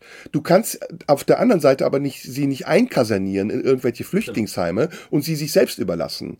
Du musst dann auch von den Menschen, die hier leben, fordern, dass sie sich darauf einlassen müssen, dass es irgendeine Berührung zu diesen fremden Menschen gibt und sie nicht einfach nur isolieren und dich dann darüber wundern, dass die in den drei Stunden, die sie am Tag draußen rumlungern, irgendwelche Leute belästigen. Also es muss auch eine soziale Aufarbeitung dieser neuen Struktur geben, die wir hier haben. Und die neue Struktur gibt es nicht nur, weil wir so ungerecht sind, da gebe ich dir recht, die neue Struktur gibt es auch, weil die Welt sich verändert hat. Und es möglich ist mittlerweile, dass Menschen hier hinkommen und dass die Grenzen eben auch offen sind. Nur will ich, dass wenn wir auf der einen Seite davon profitieren, auch auf der anderen Seite es anderen Menschen ermöglichen, die gleichen Rechte zu haben. Das ist alles. Einverstanden. Das ja. ist doch ein guter Kompromiss. Finde ich, ja. Es ist halt, hat ja auch was mit Realismus zu tun. Ich meine, es ist ja ganz klar, dass Leute, wenn du die einkasernierst, da irgendwie ein Jahr oder zwei, dass die irgendwann abdrehen. Dass sie irgendwann keinen Bock mehr haben, dass sie sauer, dass sie wütend werden. Gleichzeitig finde ich es aber auch angemessen zu sagen, okay, also wenn du hier kommst, wir haben irgendwie hier geht es noch halbwegs sicher, gerade in den städtischen Bereichen, du wirst auch noch verpflegt, dann musst du halt auch, du bist halt auch Gast und dann musst du dich halt auch entsprechend benehmen. Genau, damit also habe ich gar kein schon, Problem. Man kann das schon auch einfordern, man muss es auch einfordern. Damit habe ich auch überhaupt kein Problem, aber ich habe eben mit dieser Paradoxie der, der politischen Agenda ein Problem. Also ich gebe dir nochmal das Beispiel mit den Grünen. Das Erste, was wir fordern, wenn Menschen nach Deutschland kommen, berechtigterweise, ist, dass sie sich an unsere Sitten und Gepflogenheiten anpassen. Bin ich total d'accord, sage ich, kannst du von jedem verlangen. Du kannst auch sagen, ich gehe sogar noch weiter. Ne, du kannst sagen, pass auf, Deutschland ist zwar ein säkulares Land, aber eine Moschee, weiß ich nicht, ob die 50.000 Quadratmeter groß sein muss wie in Köln. Außerdem sieht die scheiße aus, bau lieber was anderes. Würde ich jetzt sagen. Ja. Ist sehr radikal, würdest du dich nie trauen. Ich komme aber aus einem Land, in dem, also meine Erziehung war laizistisch und in meiner Jugend war die Türkei noch, da war Religion von Politik getrennt und das ist meine Denktradition. Würde ich mir in Deutschland auch wünschen. Trotzdem ist Deutschland ein christlich-jüdisch geprägtes Land und ich glaube nicht, dieses auf Augenhöhe zu sein und die Forderung Forderung dieser, dieser muslimischen Vereine, ey, wir müssen jetzt die gleichen Rechte haben wie alle anderen auch und hier muss jetzt auch eine Moschee hin und da eine Moschee hin, dass die berechtigt ist. Glaube ich zum Beispiel. Also das Erste, was wir verlangen dürfen, bin ich ganz konservativ, ist, hier gibt's Sitten, Gepflogenheiten, eine eigene Kultur auch und bitte akzeptiert die. Ihr müsst die nicht annehmen. Ihr könnt eure Kultur behalten, ihr könnt auch eure Gebäude bauen, aber ihr müsst nicht so tun, als wäre das jetzt unsere, ich nenne den widerlichen Begriff Leitkultur. Ja, die verändert ihr dadurch nicht. Auf der anderen Seite ist aber das Letzte, was wir machen, wenn wir in andere Länder gehen, deren Sitten und Gepflogenheiten zu akzeptieren. Wir fliegen dann nach Katar, ja, und sagen, ey, LGBTQ, das ist bei uns normal. Und Binden tragen hier, dafür ist auch easy, macht das doch bitte. Und wenn nicht, dann seid ihr alle intolerant. Da will ich gleiche Maßstäbe haben. Das ist das, was ich mit Gerechtigkeit meine. Da kannst du gerne auf der einen Seite radikal sein, musst aber auch akzeptieren, dass andere Leute die gleichen Forderungen an dich stellen. Oder Du musst so straight und konsequent sein, dass du sagst, weißt du was, wir spielen da nicht Fußball. Der DFB sagt die WM ja, ab. Genau. Oder du gehst noch einen Schritt weiter, sagst, wir nehmen auch kein Geld von denen, weil in der Werbepause läuft Werbung für Urlaub in Saudi-Arabien. Ja. Was machen die? Stattdessen verlogen, wie sie sind, das ZDF, ja, wir boykottieren die WM. Ihr sendet jedes fucking Spiel. Und in jeder Werbepause ist eine Werbung für Saudi-Arabien. Tut doch bitte nicht so, als würdet ihr irgendwelche Interessen vertreten, sondern ihr vertretet nur eure eigenen Interessen. Das meine ich damit. Also wir fassen zusammen, diese Verlogenheit können wir beide nichts mit anfangen. Also entweder du stehst da zu den Werten, musst aber auch konsequent dazu stehen. Genau. Oder du forderst halt, wenn du einforderst, Leute müssen, die zu uns kommen, sich hier entsprechend unserer Sitten und Gebräuche benehmen, dann kann ich jetzt nicht ins Ausland fahren und das Gegenteilige tun. Nee, noch viel mehr. Nicht Waffen in Krisengebiete verkaufen. Nicht davon profitieren, dass anderswo Krieg ist und sich dann wundern, dass Leute vor Kriegen flüchten wir können jetzt die Börse durchgehen, welche Unternehmen profitieren davon, ist meistens die Rüstungsindustrie. Und das, das muss sich ändern. Wir brauchen grundsätzlich eine Neuordnung. Ich sage jetzt nicht eine Neuordnung im Sinne von denen, die diese New World Order wollen. Aber es tatsächlich sind wir an einem Punkt angekommen, an dem die alten Ideologien nicht mehr funktionieren. Und das clasht gerade. Und das, was in Russland, in der Ukraine passiert, ist sinnbildlich dafür. Und wir haben aber die Antworten der Vergangenheit. Das ist falsch, das wird nicht reichen. Wir müssen neue Antworten finden. Und eine Antwort ist, je mehr Gerechtigkeit es auf der Welt geben wird, desto weniger Migration und Auswanderung wird es geben. Das ist richtig. Ja, sprechen wir auch über Themen wie Fluchursachenbekämpfung, wobei man da jetzt auch schon wieder äh, ausholen könnte, weil, glaube ich, viele Maßnahmen, die da gemacht werden, so als Pseudo, ich baue hier mal irgendwie eine Straße, dann wird die gar nicht gewollt und lauter solche Sachen. Also man, man hat ja schon auch eine gewisse Hybris dann als Westen und geht dann da irgendwie hin und jetzt, jetzt, jetzt zeige ich aber den Ruanda mal, mal, wie man eine Autobahn baut. So, also das finde ich ja dann auch schon wieder irgendwie ein bisschen eine gruselige, ja. gruselige Nummer, vor allem wenn es von Deutschen kommt. Viele Themen hatten wir jetzt schon drin. Jetzt lass uns aber abschließend doch nochmal ganz kurz auf dein Programm eingehen. Seelenheil, das Vierte Reich. Am 8. September startet die Abschiedstournee. Also das haben wir jetzt haben wir ziemlich genau noch zwei Monate, dann ist es soweit. Mit welchem Gefühl trittst du jetzt diese Abschiedstournee an? Ist es anders als die Tourneen davor? Weil du weißt, danach ist es vorbei oder ist es, weil du noch voll in der Arbeit drin steckst eigentlich? Kein anderes Gefühl. Es ist einfach ein Brett, es sind viele Auftritte, 35, 36, 37, glaube ich, das ist eine Menge. Ich bin sehr froh, dass ich sie spielen kann. Ich habe ja die Tour letztes Jahr nachgeholt und das war ja eigentlich schon die letzte Tour. Es war jetzt nicht wie bei Howard Carpendale, dass ich das zur Masche gemacht habe, sondern Corona kam dazwischen. Und dann haben wir gesagt, also ist es sogar noch komplexer. Diese Tour, die ich jetzt spiele, war eigentlich vor der letzten Tour. Mhm, okay. Und dann mussten wir die letzte Tour verschieben. Dann kam die zuerst und jetzt überspringt die sozusagen und kommt als letzte. Deswegen denk, denken viele Leute, ah ja, die Comeback-Nummer, die kenne ich von Howard Carpendale. Ist aber nicht so. Ja, das Brett ist einfach, du musst 35, 36, 37 Mal spielen. Es ist hart. Man kann sich das kaum vorstellen. Das ist eine ziemliche Höchstleistung, die du bringen musst. Geistig, physisch. Und ich habe Lust, aber ich bin auch froh. Also ich bin, wenn dann der letzte Auftritt war und ich das zumachen kann, dann werde ich durchatmen und sagen, boah, ey, das war eine lange Reise und jetzt ist der Koffer auch erstmal wieder zu Hause und ich kann auspacken und mich ausbreiten und gucken, was kommt. Wie viel Cut wirst du denn dann künstlerischen Schaffen dann tatsächlich machen? Weil ich glaube nicht, dass der Mundschuh jetzt nach der Tour dann bloß nur zu Hause sitzt, irgendwie Bierchen trinkt und Fernsehen guckt. Das tue ich sowieso schon zu viel. ähm, Also der Cut bezieht sich ja, viele verstehen das nicht. Ich beende ja nicht meine künstlerische Genau. Arbeit, sondern ich möchte nicht mehr öffentlich sein. Also ich, dieses Interview ist eines der letzten Interviews, das ich gebe, weil ich möchte nicht mehr sprechen. Ich will nicht mehr privat sprechen. Ich möchte auch bald äh, beruflich nicht mehr sprechen. Mir wird zu viel gesprochen, mir wird zu viel wiederholt und redundant gesprochen, mir wird zu viel behauptet. Das Sprechen ist im Moment total überpräsent. Ich möchte mehr fühlen, ich möchte mehr sehen, ich möchte mehr warten und vielleicht in einer anderen Form mich auch ausdrücken. Und das weiß ich jetzt noch nicht, wie es ist. Es ist ein großes Risiko. Ich, meine Talente sind zwar Gott sei Dank vielfältig, aber auch irgendwann beschränkt.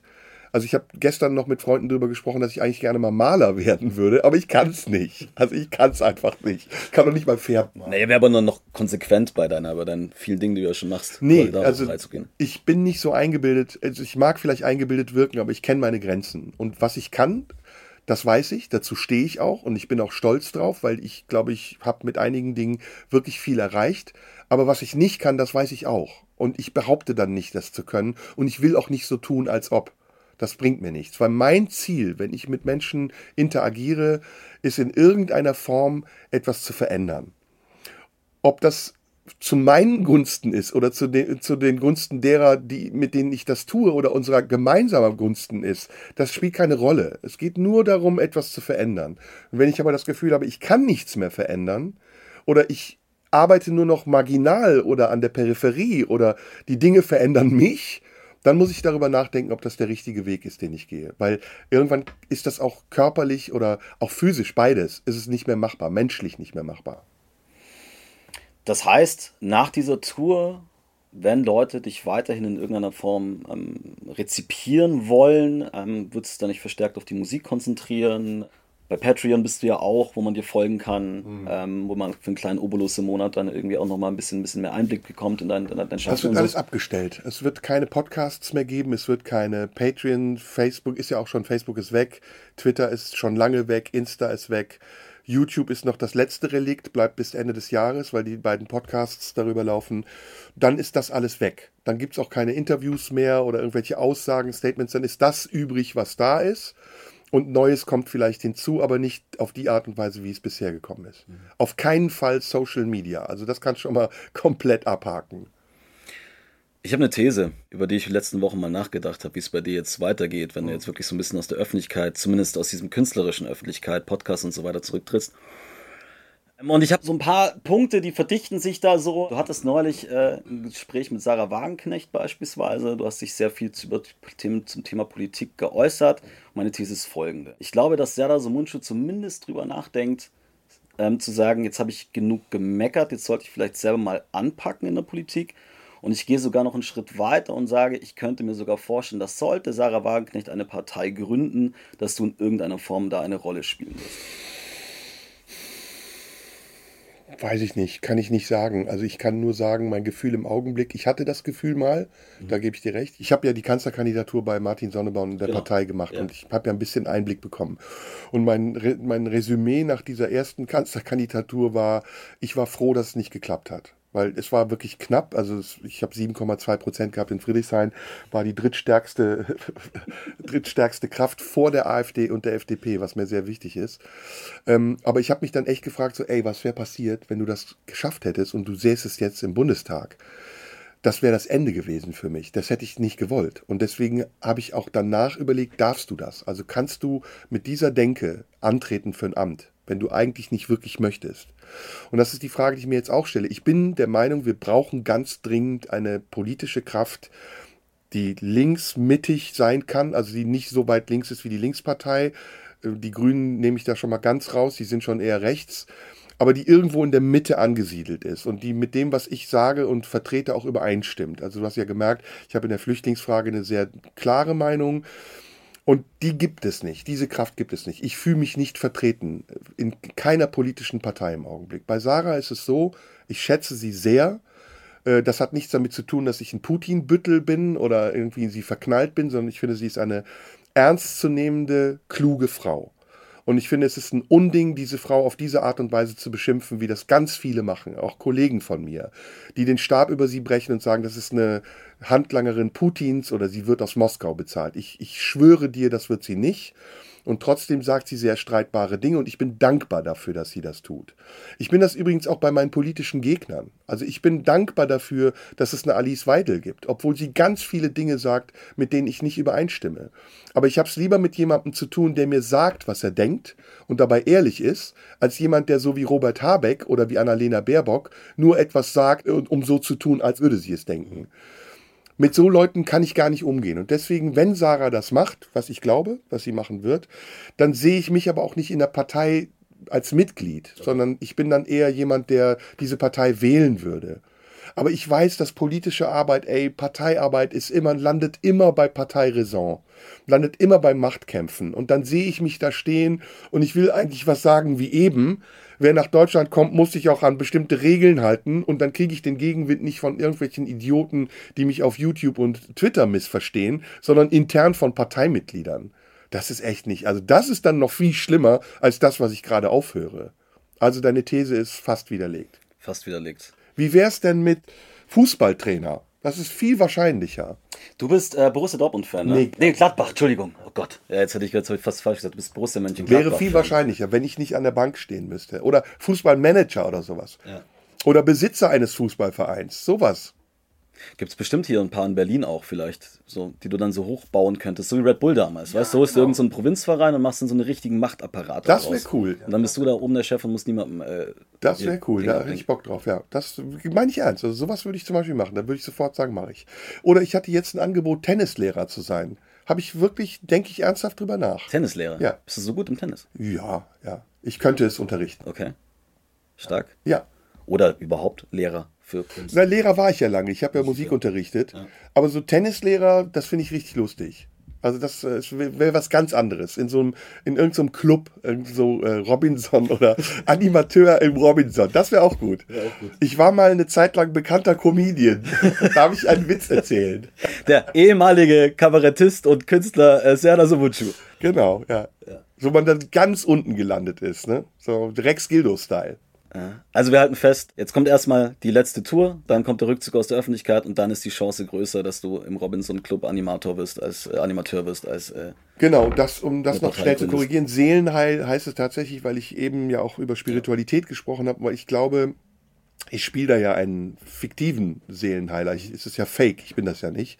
Und es gibt da sehr schöne Vorlagen, das kann ich allen empfehlen, die das jetzt lesen und hören. Brazzo ist einer. Kennt ihr den? Ich kenne nur Hassan Salihamidzic, der Brat so genannt wurde. Nee, Brazzo, also es, es, gibt ein, es gibt ein Metier, würde ich jetzt sagen, es gibt einen Markt der Seelenheiler. Ja, das, also das sind auch so mit Telefonanrufen aus der Ferne auch so. Genau, ne? dieser ja. Kenneth, noch was, von dem ich erzählt ja, habe, ja, ist ja, einer davon. Das ist ein sehr extremer. Und Brazzo ist ein Kroate. Ich glaube, der hat Grafikdesign studiert und ist aber jetzt eine Reinkarnation irgendeines Geisteswesens.